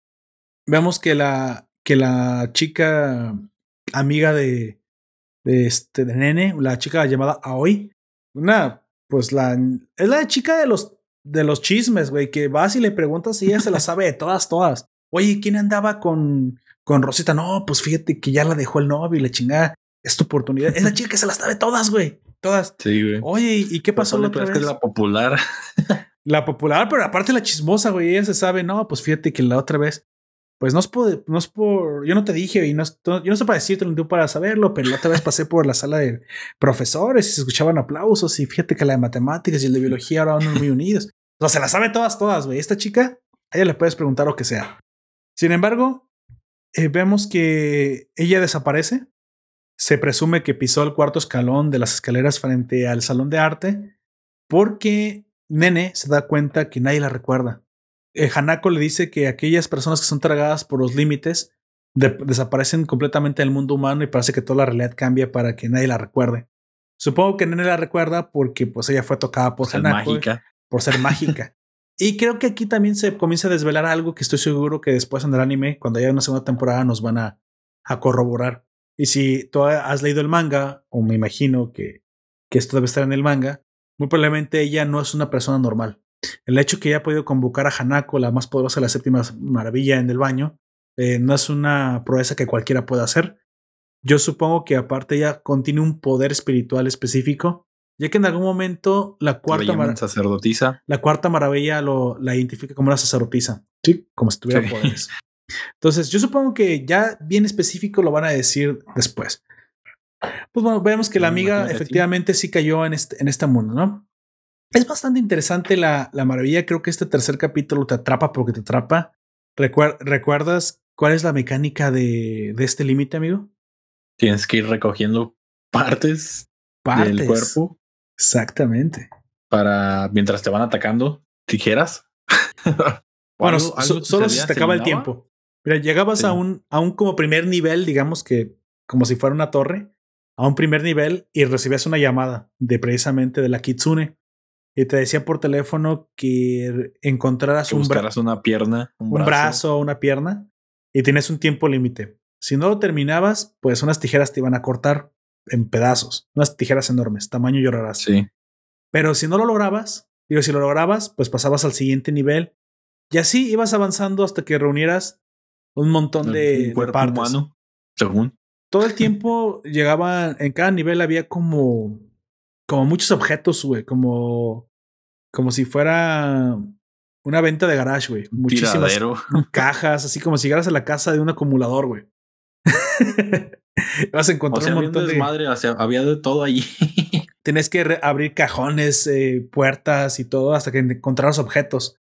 De tal forma que incluso, güey, cuando llegan al final y sí armaron el muñeco entero, el muñeco tenía una pata todo deforme. que era una, era una llanta, era un Una triciclo, güey. ¿Qué chingados? Un monociclo, perdón. Y yo, ves, y ya ni una pierna se parece. Total, como fallaron en armar un, un muñeco principal, supuestamente la maravilla los castiga y les los castiga tratando de cortarlos. Sin embargo, esas, estas tijeras no te desmembran realmente, sino que te convierten en un muñeco. Y ya te quedas ahí para siempre, supongo. Y esa es la forma en la que todas las personas antes que habían entrado aquí habían fallado. Aquí se nos revela una mecánica eh, de Hanako que trata de pelear contra la maravilla y la maravilla, pues, fíjate que no obedece de buenas a primeras. O sea, uno pensaría que pues fue nombrada por él o él es el jefe y tendría que obedecer, pues no.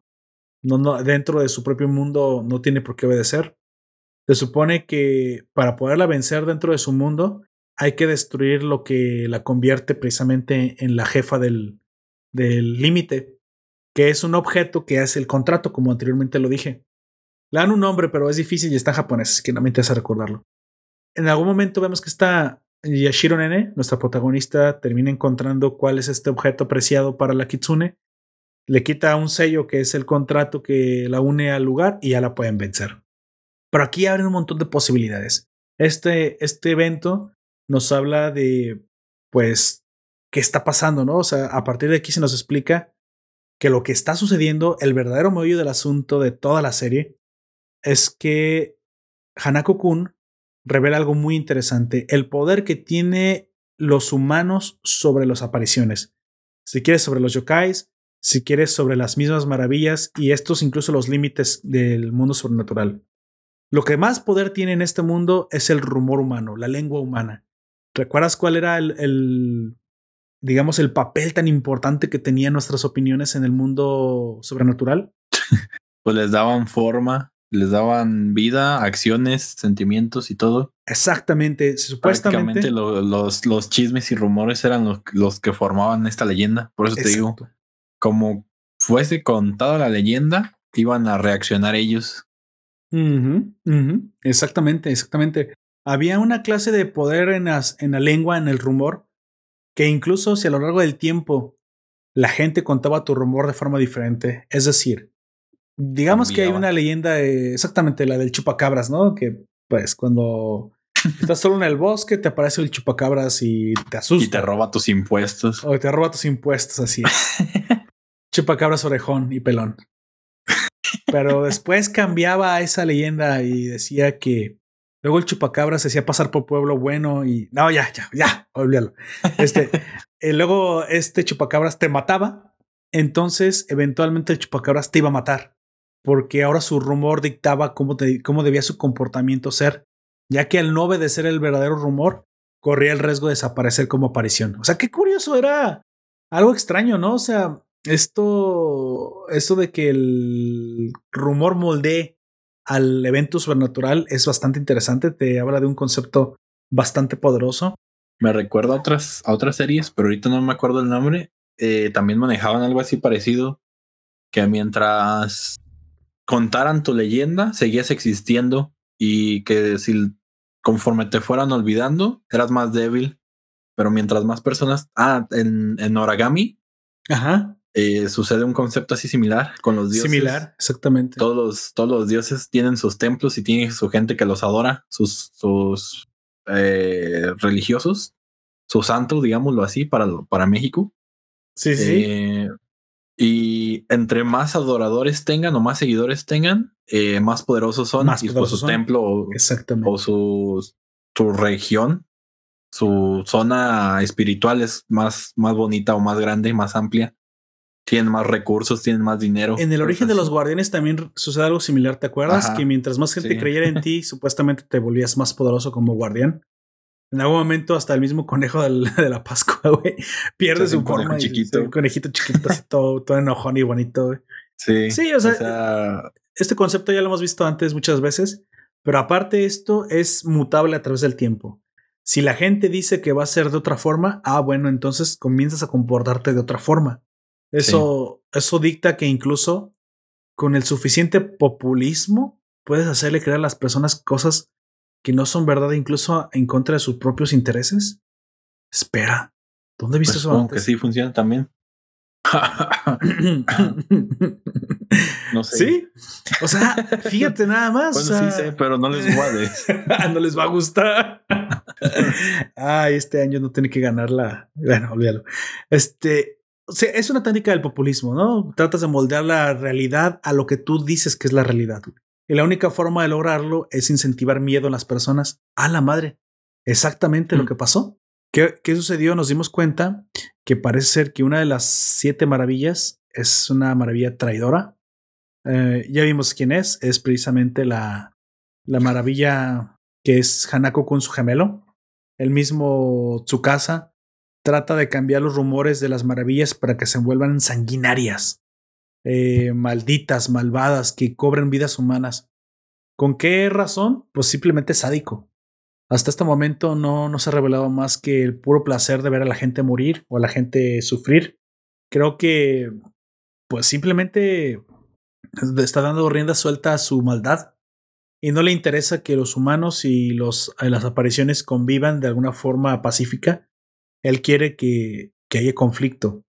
Tal vez tienen una agenda oculta, tenemos ahí un, un, objetivo secundario que no logramos discernir en un principio porque no se nos ha contado, pero él ha, ha logrado que con la ayuda de una humana, que parece ser que también fue una chica que hizo una, una clase de trato con él, es como su sirviente y ella está, ella está eh, dice, eh, sí, diseminando estos rumores eh, malos, estos rumores cambiados, esos rumores siniestros acerca de las maravillas, que precisamente luego vemos que es la voz de la radio, la voz de la radio que todo el tiempo estamos viendo en diferentes momentos de la serie es esta chica, la chica del cabello verde.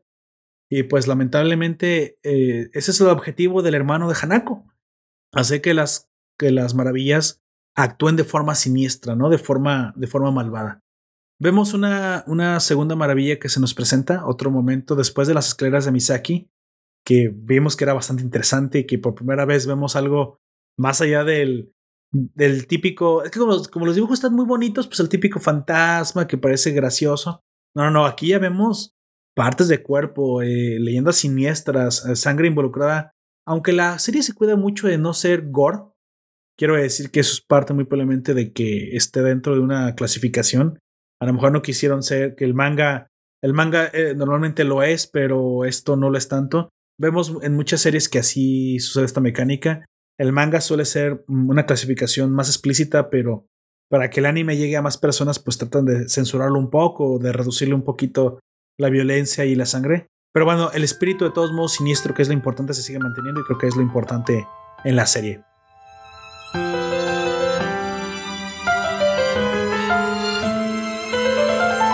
Vemos eh, que existe la biblioteca de las 4 pm. me gustó muchísimo este concepto una biblioteca que tiene un cuarto, digamos una habitación, una alcoba a la cual solamente puedes acceder a las 4 pm. Se te, se te menciona que es la quinta maravilla, o sea, los, los números son salteados, no los conocemos en orden, pero esta maravilla te abrirá este cuarto con libros muy peculiares. En esta biblioteca secreta encontrarás tres tipos de libros, libros blancos, libros negros y libros rojos. Nos cuentan que los libros blancos dentro de, este, de estos libreros hablan de las vidas de las personas, presente, pasado y futuro. Los libros negros hablan de las personas que ya han muerto. Y los libros rojos, no nos mencionan demasiado sobre los libros rojos, pero supuestamente son capítulos prohibidos. Sí, que normalmente hablan sobre el futuro y no deben ser leídos. Entonces, vemos que cuando nuestra protagonista, eh, Nene, logra eh, entrar en esta biblioteca, lo hace precisamente impulsada por una clase de curiosidad eh, inoculada por la chica del cabello verde, la que está diseminando los rumores. Le dice, ¿qué también conoces a Hanako-kun? Deberías de conocer un poquito más de él. Es probable que encuentres información de su vida dentro de esta biblioteca. Obviamente, el, la curiosidad mata al gato y ella lee sobre sí misma pero su libro se vuelve rojo. Te das cuenta que cuando trata de leer un poquito sobre su propio futuro, el, el, libro se torna prohibido. Y esto nos da como una clase de mensaje, ¿no? Nadie debería ser capaz de conocer su propio futuro, su propio destino. Ese es el mensaje que directamente nos da este, este evento. Aquí se nos revela Tsuchigomori, que es precisamente el maestro de la, de la Quinta Maravilla, el maestro de la biblioteca de las 4 pm, que aparte fue, fue el profesor de Hanako cuando estaba vivo. Curiosamente, no se nos nombra cómo es que él llegó a ser una maravilla o por qué se quedó, pero bueno, lo conoce y aparte aquí no vemos una pelea demasiado, demasiado fuerte. Simplemente eh, este maestro Tsuchigomori reconoce a Hanako como la séptima maravilla, como el jefe, y aparte está de acuerdo con ayudarle con su plan. Y aquí se nos revela el plan de Hanako. Hanako sabe que algo extraño está sucediendo, que algo extraño sucede, que algo está pasando, que hay gente que está eh, corriendo rumores, muy probablemente sea una maravilla traidora, que está corriendo rumores malvados, rumores que cambian a ser siniestros a las, a las apariciones que existen. Y entonces, para no causar más daño, él piensa ir maravilla, maravilla por maravilla desactivándolos. Es decir, destruyendo el contrato que todas las maravillas tienen con los lugares, con los límites que gobiernan, para arrinconar al verdadero causante. Y ya después, eventualmente les devolverá el poder sobre sus lugares a aquellos que no eran los responsables, ¿sabe? Algo, si me lo preguntas, un poco extremo, un, hard reset, güey. Podemos decir que se hace algo así, como, un formateo, güey. Este güey debió haber estudiado informática en su juventud, güey, porque ante la duda reinicia, ante el problema formatea, güey, güey. Está bien, pues es una solución, pero pues no es como. no es la solución más óptima si me lo preguntas, pero pues eso es lo que piensa Haneko que debe hacerse. Y sí, con esto ya tenemos dos maravillas controladas, que es la segunda y la, y la quinta, ¿no? El maestro Tsuchikomori y, el, y la Kitsune, que aparte, pues bueno, han perdido su contrato con sus límites. Vemos una siguiente maravilla, vemos el infierno de los espejos. Y esta está bastante interesante. ¿Qué sería? Ah, ¿los vas por orden? Sí, como fueron apareciendo en la serie. Esta sería la tercera maravilla. ¿Ya comentaste la de la biblioteca? Ya la terminé. Ok. Entonces, sí. Háblame un poquito de la, del infierno de los espejos, amigo. Esta maravilla controlada por el, pues el cuervo de los espejos. Cuervo. Sí. Pues es conocido así como el infierno de, los espejos y básicamente es una especie de escalera en espiral pegada a los costados, donde queda, queda un vacío al centro y pues todo está cubierto de espejos. La, bueno, la gran mayoría de, del área está rodeada de ellos. Entonces, estos te muestran como tus, peores temores. Exactamente. Y va dependiendo de persona a persona. O sea, cada, a cada uno le va a mostrar cosas diferentes. Sí, te atacan, tus temores te atacan cuando los ves reflejados en el espejo, ¿no? Ese, ese es el peligro, de hecho, que, en el que incurres al entrar en este, en este mundo. De hecho, cuando fue llevada ahí esta Yashiro, nene, eh, el mismo este Kanako, Amane, eh, pues se la piensa, dice, pero yo no puedo ir ahí así nada más. O sea, exactamente. si, si voy y se reflejan mis temores, puede que salgamos pues mal de aquí. sí, o sea, podría ser más fuerte incluso el miedo, ¿no? Y el miedo podría, el miedo podría atacarme, podría terminar incluso empeorando la situación. Aquí el cuervo, pues, no sé qué es lo que buscaba realmente, si buscaba, pues, pues no, bueno, no sé lo que buscaba. Si su rumor dice que si tus miedos te van a atacar y van a acabar contigo, pues es lo que tenía que pasar. Sí, aquí yo quiero deslindar un poquito, pues, al cuervo de, su situación. Bueno, si él no puede ir en contra de su rumor y su rumor es pues infernal, es siniestro, es asesino, él tiene que obedecer, tiene que hacerlo. Pero aquí se hace algo muy extraño. Notamos que... que pues, actuó por la influencia de, su casa. Pero aparte tenemos a, a, Mitsuba, ¿recuerdas a este muchacho nuevo? Este chico que, era el, fantasma del, fotógrafo. Ya lo, ya lo habíamos conocido en otros capítulos y aquí se nos presenta de nuevo, pero no es el mismo Mitsuba, sino alguien totalmente diferente. pobrecillo, güey, porque aquí, pues, su casa, el Hanako malo, vamos a decirle así, el Hanako malo, se ensañó con él, güey. Se ensañó incluso, eh, ni siquiera lo dejó descansar en paz. en, algún momento parece todavía está en su fase de duelo después de que, pues, es transformado en un monstruo prácticamente. Exactamente. Y lo tiene que ver morir pues, en sus brazos. Sí. Hanako Malo lo, lo, obligó a convertirse en un monstruo. Eso es algo que me que dije, ¿Qué? qué hijo de la chingada, güey. Qué raro es decir que se murió un muerto, pero pues.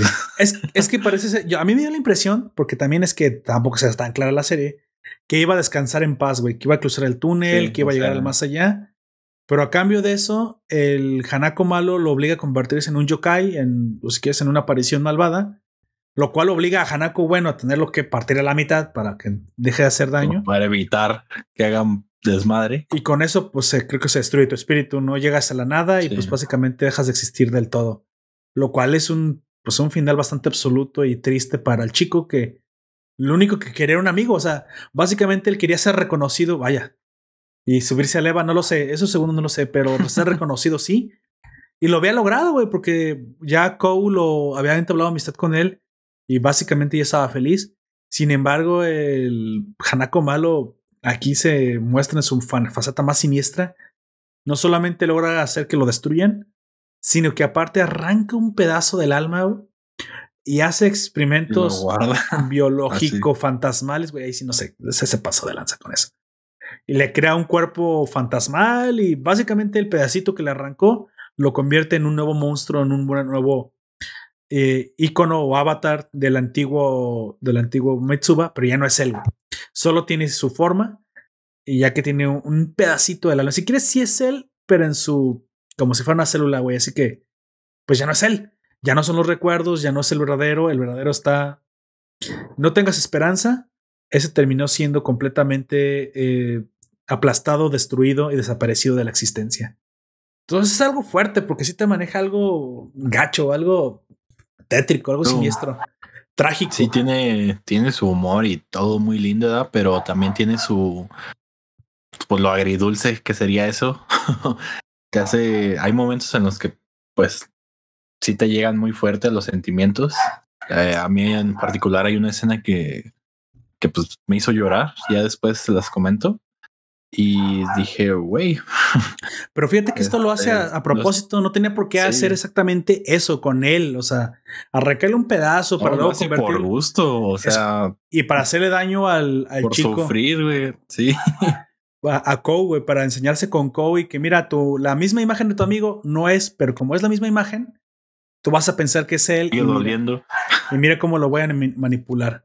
Exactamente. Aquí, aquí vemos que el, el, poder de este Hanako Malo es increíblemente alto. Destroza la cabeza del cuervo de la, de la quinta maravilla. Y se, se supone que como tercera, perdón. habíamos comentado, la tercera, son pues prácticamente invencibles y en su propio límite lo desmadra.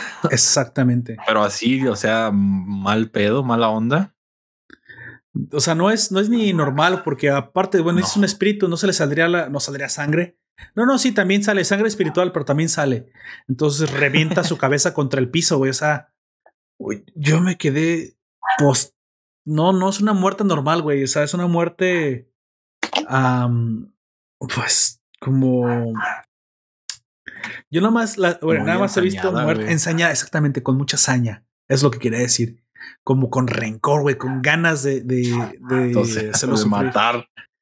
Entonces, y no solamente eso, güey, le arranca del cuerpo del cuervo el corazón, y hace que se lo coma el otro. dices, ¿qué? De repente yo, estaba viendo una serie de, de, niños, ¿no? Pues no. Sí. Los dibujos son. Me dio la impresión de que estaba viendo un, un Made in Abysazo, güey. O sea, dije, ah, mira, hicieron un Made in Abyss. Dibujos bonitos con una historia extremadamente oscura por detrás. Si tú eres un poco impresionable, pues aquí pues vas a ver que, es posible que hay cosas que te sean difíciles de digerir. Pero bueno, no nada exagerado. Eh, hasta eso que no es nada explícita. No ves el momento exacto en cuanto lo devora y eso solamente te lo hacen ver. De alguna manera, Hanako Bueno eh, logra entrar al mundo de los espejos y pues da fe y legalidad que el Hanako malo pues está haciendo las suyas y que ha reemplazado de forma artificial a la mala al líder de la, de la tercera maravilla. ¿Por qué? ¿Para qué? Pues bueno, básicamente es una forma de reclutar un soldado, ¿no? Él está, reuniendo básicamente esbirros y ha vuelto a este falso Mitsube, el tercer, el tercer este guardián de la maravilla. Lamentablemente parece que Hanako no puede pelear muy bien contra él dentro de este mundo, contra el nuevo guardián, lo cual me da la impresión de que Creo que Hanako Malo ha, cometido muchos tabús. El tabú de asesinar y comerse el corazón de otras, de otras apariciones. Lo cual a lo mejor por la personalidad de Hanako, bueno, pues él no haría eso, o sea, pero lo pone una franca desventaja, ¿no? La desventaja de que si el hermano malvado, el gemelo malvado, que, qué trío escucha eso, es capaz de llegar a asesinar a quien sea que se le cruce para obtener más poder, pues bueno, ahí tienes un, un, tope natural, güey, que el, el otro por ética, por moral, por bondad, no va a pasar. Está una franca desventaja y sinceramente quiero ver cómo es que logra lidiar con esto. Sí. Estoy seguro que de algún momento Hanako Bueno debe demostrar que hay otra forma de, de, mejorar, hay otra forma de fortalecerse, que no solamente el asesinato es la única forma. Y muy probablemente, no me equivoque, esto debe aparecer en, en, el manga o en la segunda temporada Porque si no, pues bueno, básicamente. Las, bueno, sí en el manga y pues ya. Si no estamos condenados, güey, ya se acabó todo, ¿no? Si arribamos. Eh, seguro va a ser el poder del amor, el poder de la amistad, algo así. Lo que tú quieras, algún poder algún poder, pero no estar asesinando a la gente, reventándole la cabeza y sacándole el corazón para comérselo. ¿Quién es Escaflón? Ah, la visión de Escaflón. Chale. Deberíamos dejar de Ah, me encantó en su momento. Muy buena. Para los que no recuerdan quién es Escaflón, es un robot que se mueve con el corazón de un dragón. ¿Sale? Para que luego no digan, ah, es que no mencionan la referencia. No, bueno, ya la, la mencioné. Si tú sabes de lo que estoy hablando, tengo buenas noticias para ti y ya estás ruco. Si no la has visto, tengo también buenas noticias para ti. No estás tan ruco. No estás tan ruco y no has visto una de las series, una de las mejores series de, de los noventas, sinceramente. Una de las que yo le tengo mucho cariño a la visión de Escaflón. Probablemente no haya envejecido tan bien, es un poco lenta, supongo, pero bueno. Este es buena, es buena en lo que cabe. Ah, avanzando un poquito aquí, pues bueno, la serie lamentablemente solamente tiene 12 capítulos. Eh, nos muestran algunas y cuantas maravillas nada más. Las escaleras de Misaki, el infierno de los espejos, la biblioteca de las 4 pm. Solo mencionaré que para la siguiente temporada o para los que quieran seguir en el manga la historia, nos esperan algunas más todavía que, que encontrar. Obviamente no cuento la séptima, porque la séptima pues es el mismo baño de Hanako. Pues esa, ya la pues, conocemos. Y aparte pues es un pinche baño nada más. O sea, es la menos emocionante de todas las... O quién sabe si él puede hacer que se vea de forma diferente, pero hasta entonces solamente es el baño de las niñas. Si quieres misterioso y desconocido para los hombres, pero nada más hasta ahí. No, no, no, tan, no tan misterioso y no tan desconocido para las chicas. Eh, les voy a mencionar esto. Esto viene del manga. ¿Sale? Lo fui a investigar, nada más se los voy a mencionar por encima, no voy a, a spoilear porque esto viene, vendrá muy probablemente en la siguiente temporada.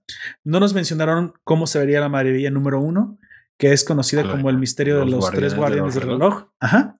Los guardianes del reloj. Y tampoco alcanzamos a ver el Shijima uh, Mei. Shimima. Sí, Shijima Mei. Shijima San. Ajá. Cuarta, cuarta maravilla, que es un estudiante de, arte. Y curiosamente no encontré información sobre la sexta maravilla porque creo que todavía sigue en el manga. Así Dice que como el, la, sexta maravilla, el Shinigami. Y ah, ¿tú la tienes? Es Hanako. Ok, hay una sexta maravilla que es el Shinigami. Sí, nada más es eso. Nada más es eso. A lo mejor todavía se sigue, se sigue este, explorando en el manga. no, nada más se mencionó y ahí quedó. Ah, bueno, entonces digamos que se están guardando eso a lo mejor hasta para una ova, una, una película, ¿no? La sexta maravilla. Algo muy probablemente con lo que tendrá que lidiar, o tal vez es el jefe de la de todas las maravillas, el verdadero, quien nombró a Hanako, porque dice que hizo el trato con alguien para poder este, redimirse. Tal vez es esta misma maravilla, la sexta, la sexta maravilla. No lo sabemos. Yo espero que en un futuro se nos, se nos revele. Obviamente aparecen más detalles, hay otras apariciones, hay otras peleas hay un evento muy interesante con las, con las cosas que se pierden, que son causadas por unos, unos este, espíritus bastante graciosos tipo conejos. Ahí tiene muchos detalles de los cuales uno puede disfrutar, los, las boques. Pero bueno, eso ya sería entrar en, los detalles mínimos y no me interesa, me interesaba más eh, tratar las, las maravillas y el hilo conductual de esta serie. Uy. Creo que. Voy información y me ando spoileando. Lo dejaré así. Sí, mejor déjala así, güey. Déjala así. Yo por eso tampoco fui a ver demasiada, güey. Donde, ah, estas cinco han mencionado y hasta ahorita, güey. veremos en un futuro muy probablemente eh, la relación tormentosa más específica entre, entre Hanako malo y Hanako bueno, su gemelo. Veremos cómo es que Amane o Hanako bueno llegó a asesinar o por qué clama que fue asesinado Tsukasa o Hanako Molo por su hermano gemelo. Yo puedo augurar un poquito porque está lógico, güey, que en algún momento muy probablemente tuvo que matar a su hermano malo porque, pues, con todo el dolor de tu corazón tienes que parar la maldad. Es posible que por ahí haya venido. ¿Recuerdas lo del, lo del kanji que tiene en la cara? Dice sello literalmente. Ah, qué curioso. qué poco informativo es ese pedo. sí. Así que también veremos un poquito más interesante la incursión de del hermano mayor. Yo creo que sí se va a revelar que el hermano mayor sí es un sí es un exorcista, pero que nada más está está viendo como de lejos todavía. Que curiosamente este este chico el, el hermano mayor de Kou es el primer crush de Yashiro Nene Es por él quien ella trata de hacer en el primer capítulo el, el trato con Hanako, güey. Es por este chico. Y curiosamente creo que se va a revelar al final como un enemigo mismo de, de Hanako, güey. Ya que pues él sí parece ser como que un cazador bien consumado de, su familia. Y Kou, su hermano mayor, ya, ya no está tan seguro, güey, de, de, que si deba exorcizar a todo, a todo cuanto Yokai encuentra. Creo que él es un poquito más imparcial y se da cuenta que Hanako es bastante bueno, güey. Que hace, que trata de ayudar a la gente. Entonces, ya no, él ya no ve las cosas en blanco y negro. Eso es a lo que quiero llegar. Como el hermano que todo lo ve, dice, no hay ninguna aparición buena. Y él dice, güey, pero Hanako ha ayudado a la gente, me salvó a mí, salvó a Nene estás, está echándole ganas para mantener un equilibrio, ¿cómo es que entonces debo yo, o sea, ¿somos los malos o somos los buenos? ¿no? Otra vez, ¿no? Un clásico, ¿somos los buenos somos los malos?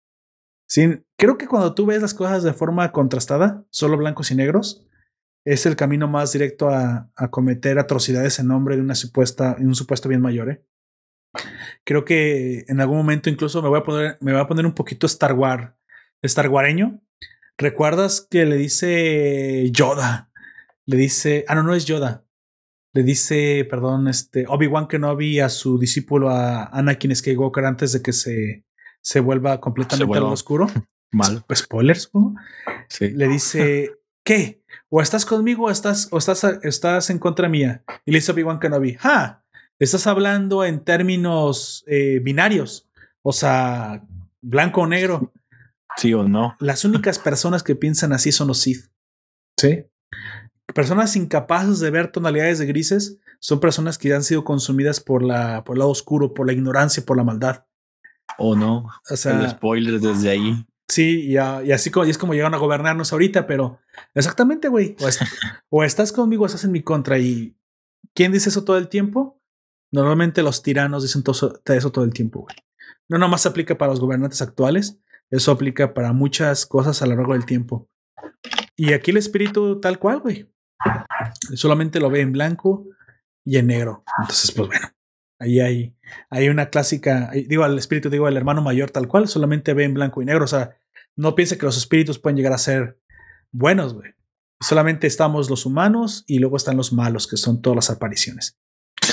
También me interesa ver un poquito más. Pocas palabras. Acerca de esta chica de cabello verde que pues en sus palabras ella dice que está siendo controlada. ¿A Sakura? Le creeremos a Sakura. Ey, todo el tiempo le estoy viendo la chica de cabello verde, exactamente. A Sakura. ¿Segura que Sakura está siendo todo el tiempo controlada? ¿No habrá un giro así como de... Como de... Eso también hace pensar de que ella pues, ya está muerta. sí, yo pensé que ella era la sexta, güey. En algún momento. No lo sé. O sea, eso, son puras especulaciones mías, güey, nada más. Se supone pues que, que su casa cumple deseos a las personas muertas.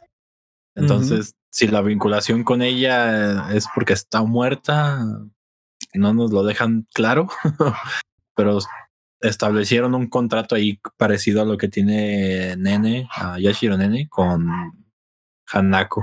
¿Sabes quién creo que puede estar muerto? A ver, me, voy a aventar una mafufada, güey. Me voy a aventar así un, un, este, un, un toque y te voy a decir una, una teoría mía. Y si Hyuga, que es el chico, es que nunca mencionamos a Hyuga, güey, porque parece un cerro a la izquierda. Hyuga, que es el otro chico que siempre anda con Sakura, la de cabello verde. ¿El Natsuhiko? Ajá, Natsuhiko Hyuga. Hyuga. Que él sí haya sido el novio de ella, güey, y que él estuviera muerto.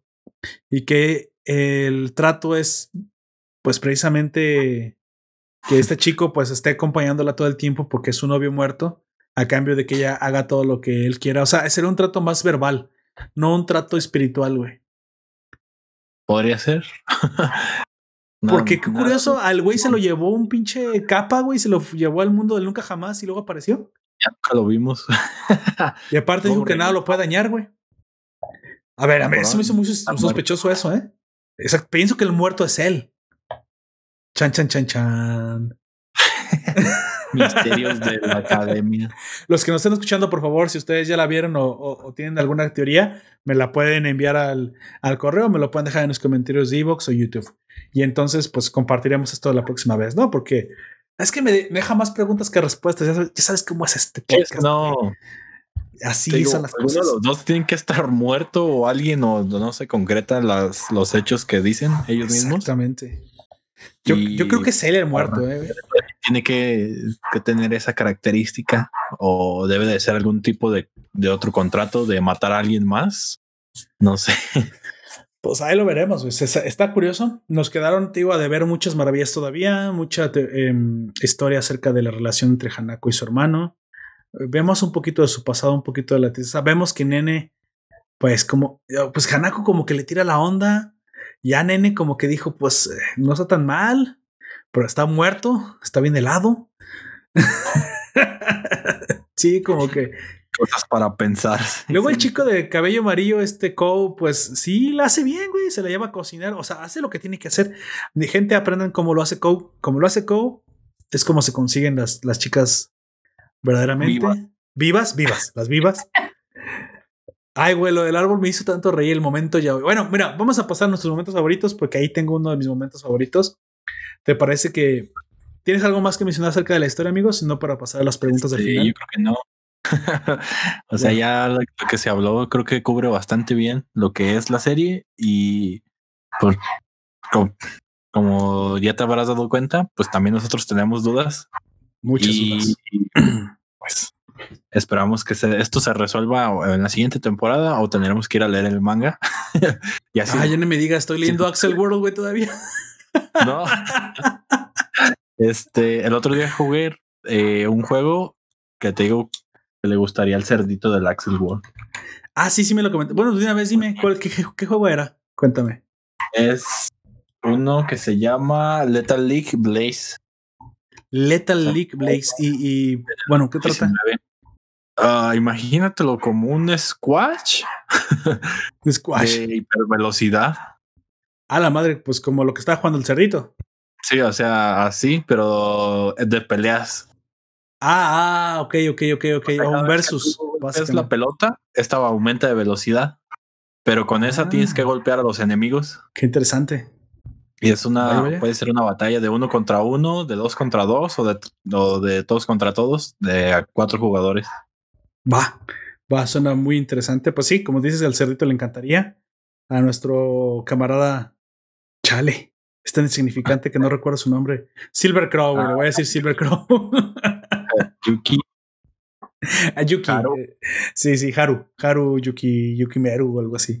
Ay, güey, ya, no, ya no me sé los nombres. Y luego sale algo, sale algo súper extraño, güey. La chica que se llama Aoi, que es la amiga de Nene. La chica Aoi eh, le gusta a un chavo que se llama Akane.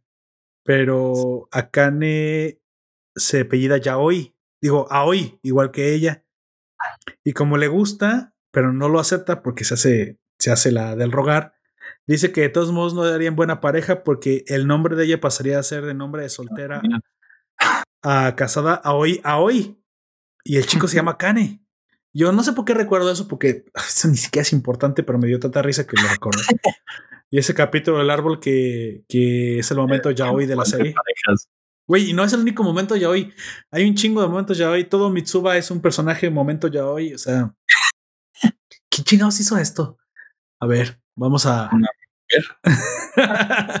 Oye, sí, y si es la. Si es escritora, es este. Airo Aida. Airo. Aida. O, o Aida. sabrá Dios quién sea. Airo. Aida. Aida. Aida. O simplemente un autor que sabía que si quería gustar también de las mujeres, pues tenía que meter ya hoy. Yo no sé por qué las Fugoshi son así. O sea, supongo que hay una correspondencia psicológica a la ternura y no es tanto sexual, bla, bla, bla, bla. Sin embargo. Se supone que su nombre es Aida Adairo, pero usa como alias esos, Aida y Hiro, pero no sé qué tan alias es. Tal vez es una Fugoshi este, oculta en las ah. sombras, güey. No, no me da más información de que sea. Bueno, no lo sabremos.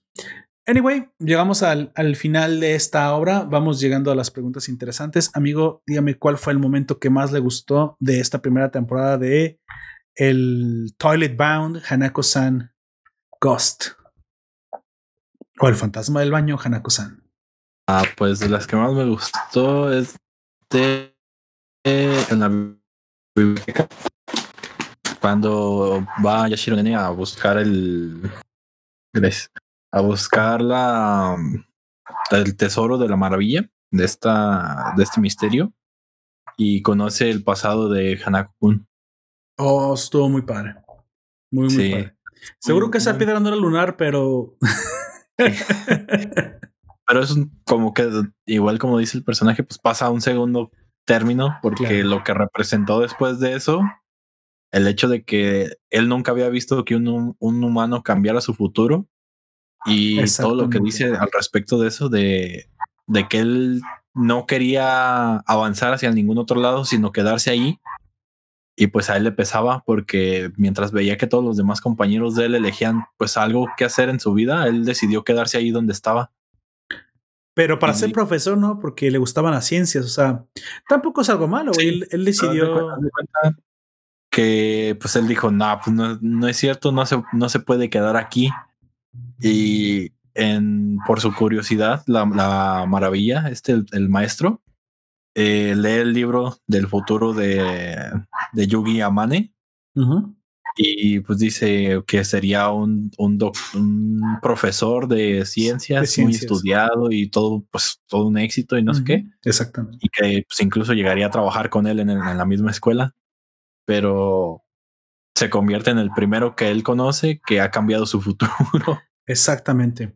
Lo cual también creo que ahí hay mano negra, creo que hay mano negra en la creación, incluso desde la, desde la muerte del mismo Hanako Kun, Creo que esta serie nos ofrece de buenas a primeras una, una historia de suspenso y terror que puede llegar a ser un poquito superficial e interesante, pero con gusto les puedo decir que se vuelve profunda, güey. Como a mí me gustan las cosas, güey, que, que tengan carnita, que hay un origen ya no, no solamente por el morbo de que qué habrá pasado, sino que hay una justificación eh, fuerte del desarrollo del personaje.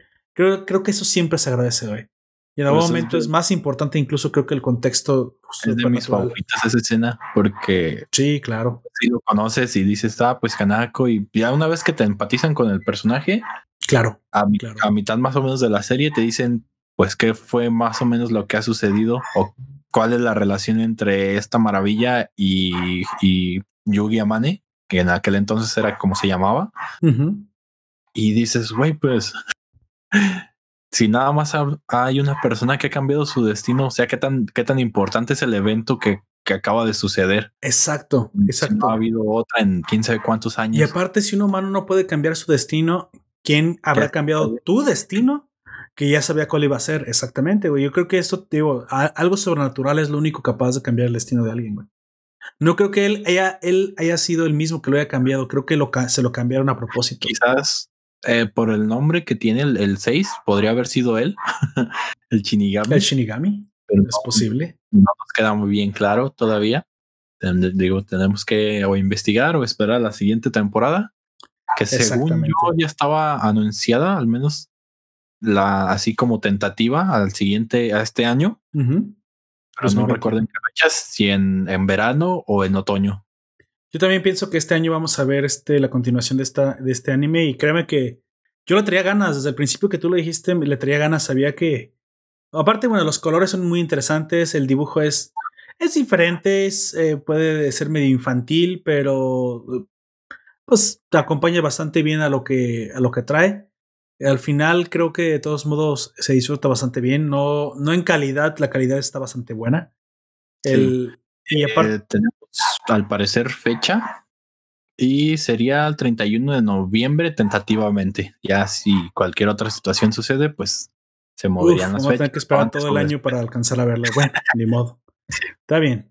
Pues a Square Enix supongo que ellos son los que mandarán, ¿no? Para cuando la continúen.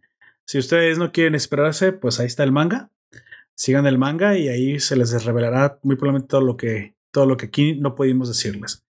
A mí me, lo que más me gustó, creo que puedo decir, mm, que, que, fue precisamente el, el, momento en que aparece su hermano. El, el momento en que lo, lo, pone a temblar, güey. Me encanta, así como que eh, era medio Deus Ex Machina Hanako, o sea, él podía resolver todo súper poderoso. Y ves como hay un contrapeso y un contrapeso súper siniestro, güey.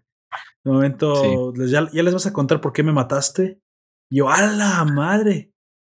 O, sea, él como manteniendo esa moral entre sí. el mundo humano y el otro llega y la rompe y es como de porque todavía no les dices qué sucedió.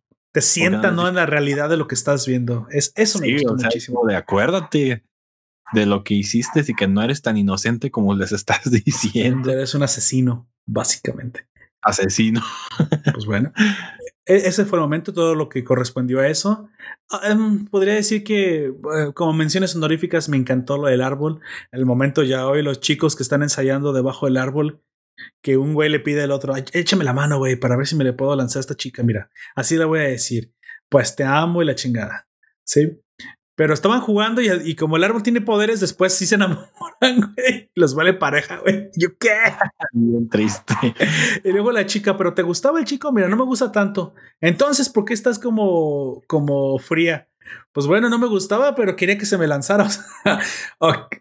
un, un Milhouse, una, una, una Lisa, güey. No quieres ser feliz conmigo, pero no, tampoco quieres que yo sea feliz con otro. Así como que dije, mmm, a hoy. Como que todas las chicas son así, ¿verdad? Es como básicamente, no, no, no lo quería, pero no quería perder el, la oportunidad. Pero se ven bastante felices este, los chavos hasta eso. curiosamente, curiosamente, después de que hayan roto el, el árbol, ¿habrá acabado el hechizo? Hmm, supongo que sí. Si no, hubiera sido muy extraño lo que sigue, lo que sigue de ahí, ¿no? Eso me encantó y también me gustó mucho uh, el, lo de los conejos. Eh, pero pues básicamente me dio mucha risa, güey. Cómo se, cómo se perdían las cosas, cómo aparecían y luego lo, la, la, mecánica de los conejos, cómo estaban en todos lados, güey. Cómo se metían en las en los límites, güey. De repente estaban los conejos junto en la 2, en el 3. O sea, pinches conejos están en todos lados, güey. Me, me, daban mucha risa.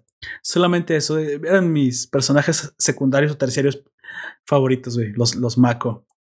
Y pues fuera de eso, creo que tiene mucho que ofrecer la serie, tiene muchos detalles, hay mucho que, que, que, te puede gustar y aparte que es bastante diferente a lo que he visto hasta entonces.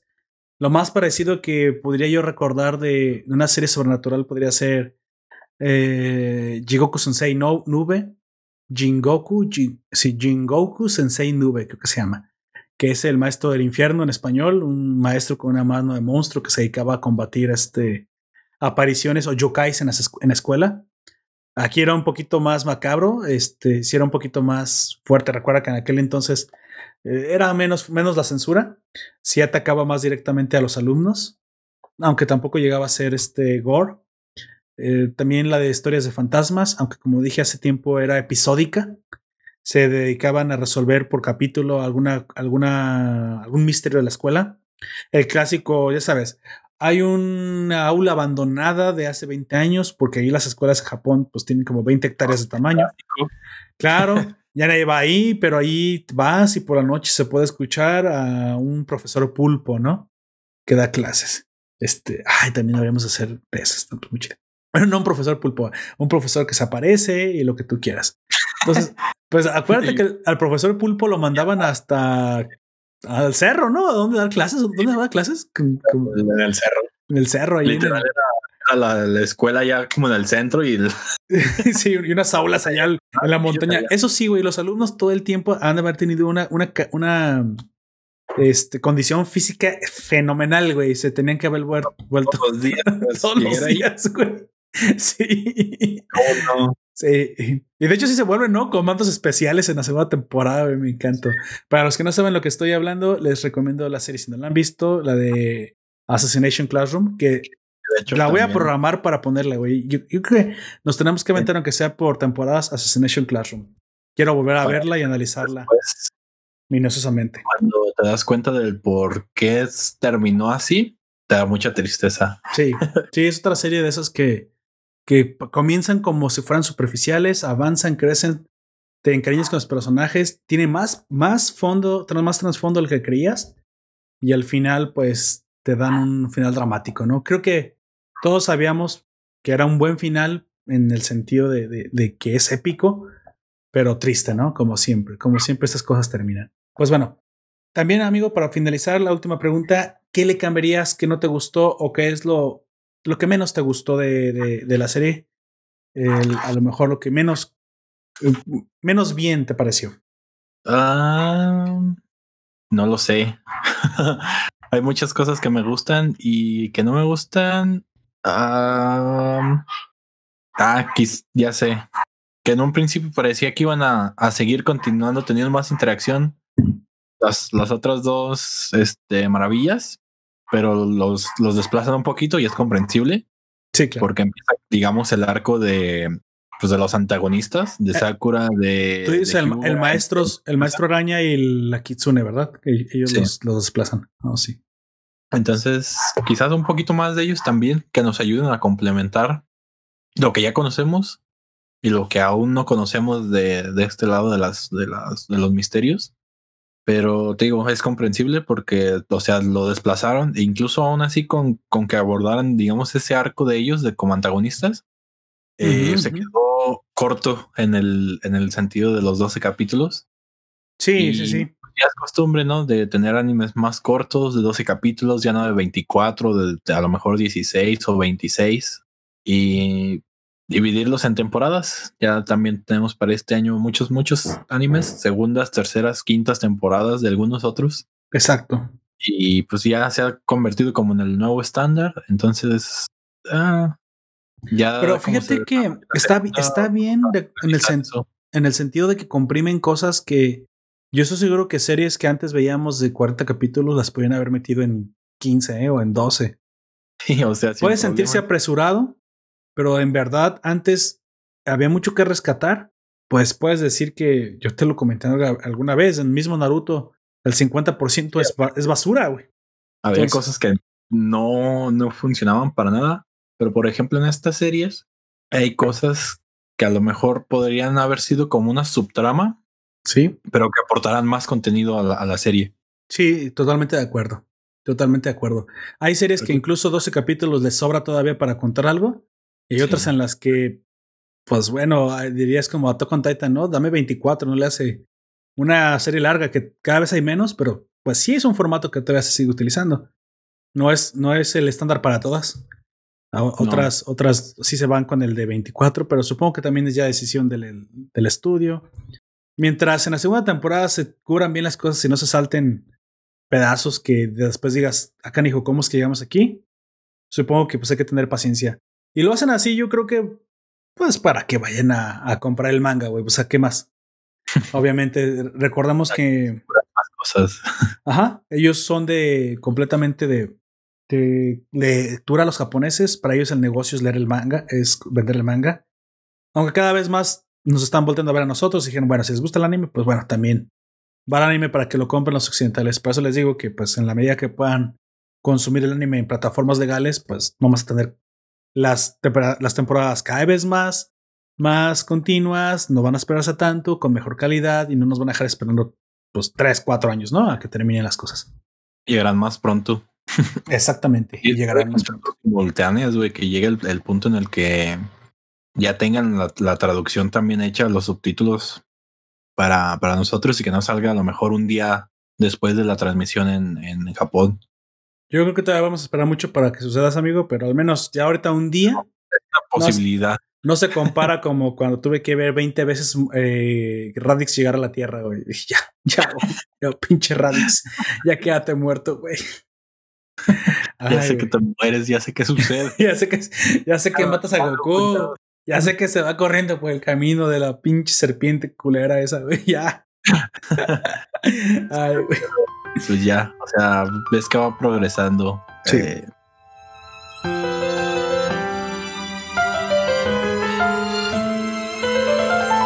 Bueno, vamos llegando al final. Eh, amigo, unas, unas últimas palabras para comenzar a despedirnos. pues yo creo que deben de darle una oportunidad. Si no les convence, ya sea por la música, porque tiene muy, muy buena ambientación, Sí, sí, sí. tiene, tiene su ambiente musical muy bien logrado. Artísticamente, pues les digo nada, nada que pedir. Y la historia más que nada es el, ese adicional a, a- a todo lo que tenemos, buen ambiente, buen, buena animación y una buena historia en la cual pues les los va a atrapar. Y ya sea, digamos que algunos de estos misterios son muy japoneses, desde el mismo nombre de- del, del séptimo, que es el que nos presentan.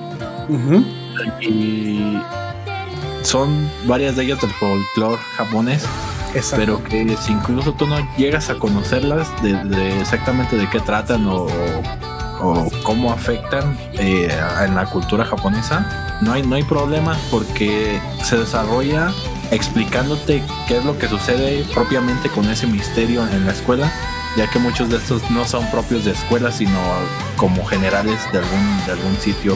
Exactamente, exactamente.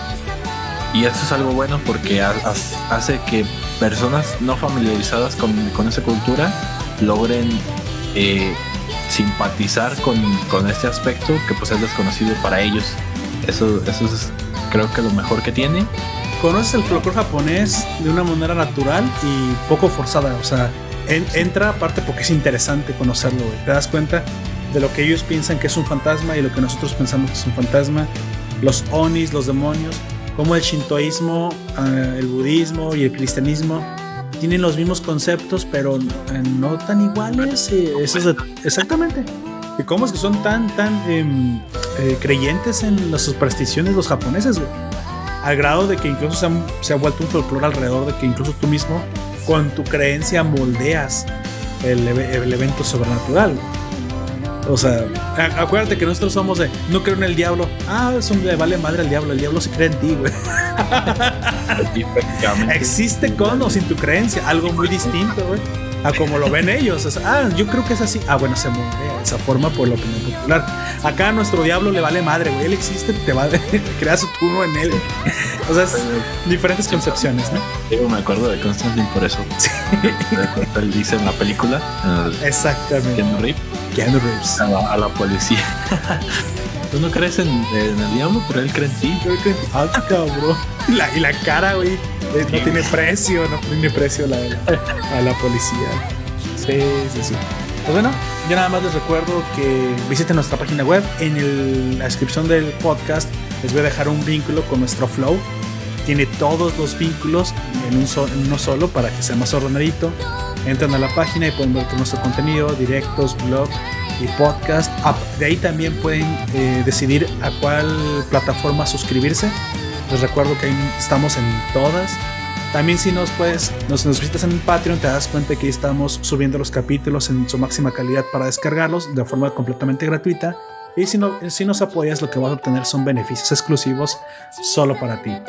Por último, te puedes unir al grupo de la Nación, la comunidad donde siempre estamos compartiendo nuestras aficiones, el contenido, ahí te enteras de los directos que son, te enteras cuando publicamos los, ahora los, los podcasts en el, en el, formato en la semana y te vas a estar viendo con todas las publicaciones de los miembros que constantemente están participando y también eso también va a estar en ese vínculo que te dejaré en la descripción. Y pues bueno, eso sería todo. Me encantaría que dejaras tu opinión, que me la mandaras, porque siempre es muy importante para nosotros lo que tú tengas que decir. Yo fui el Lord Roberto y me acompañó. Ponte.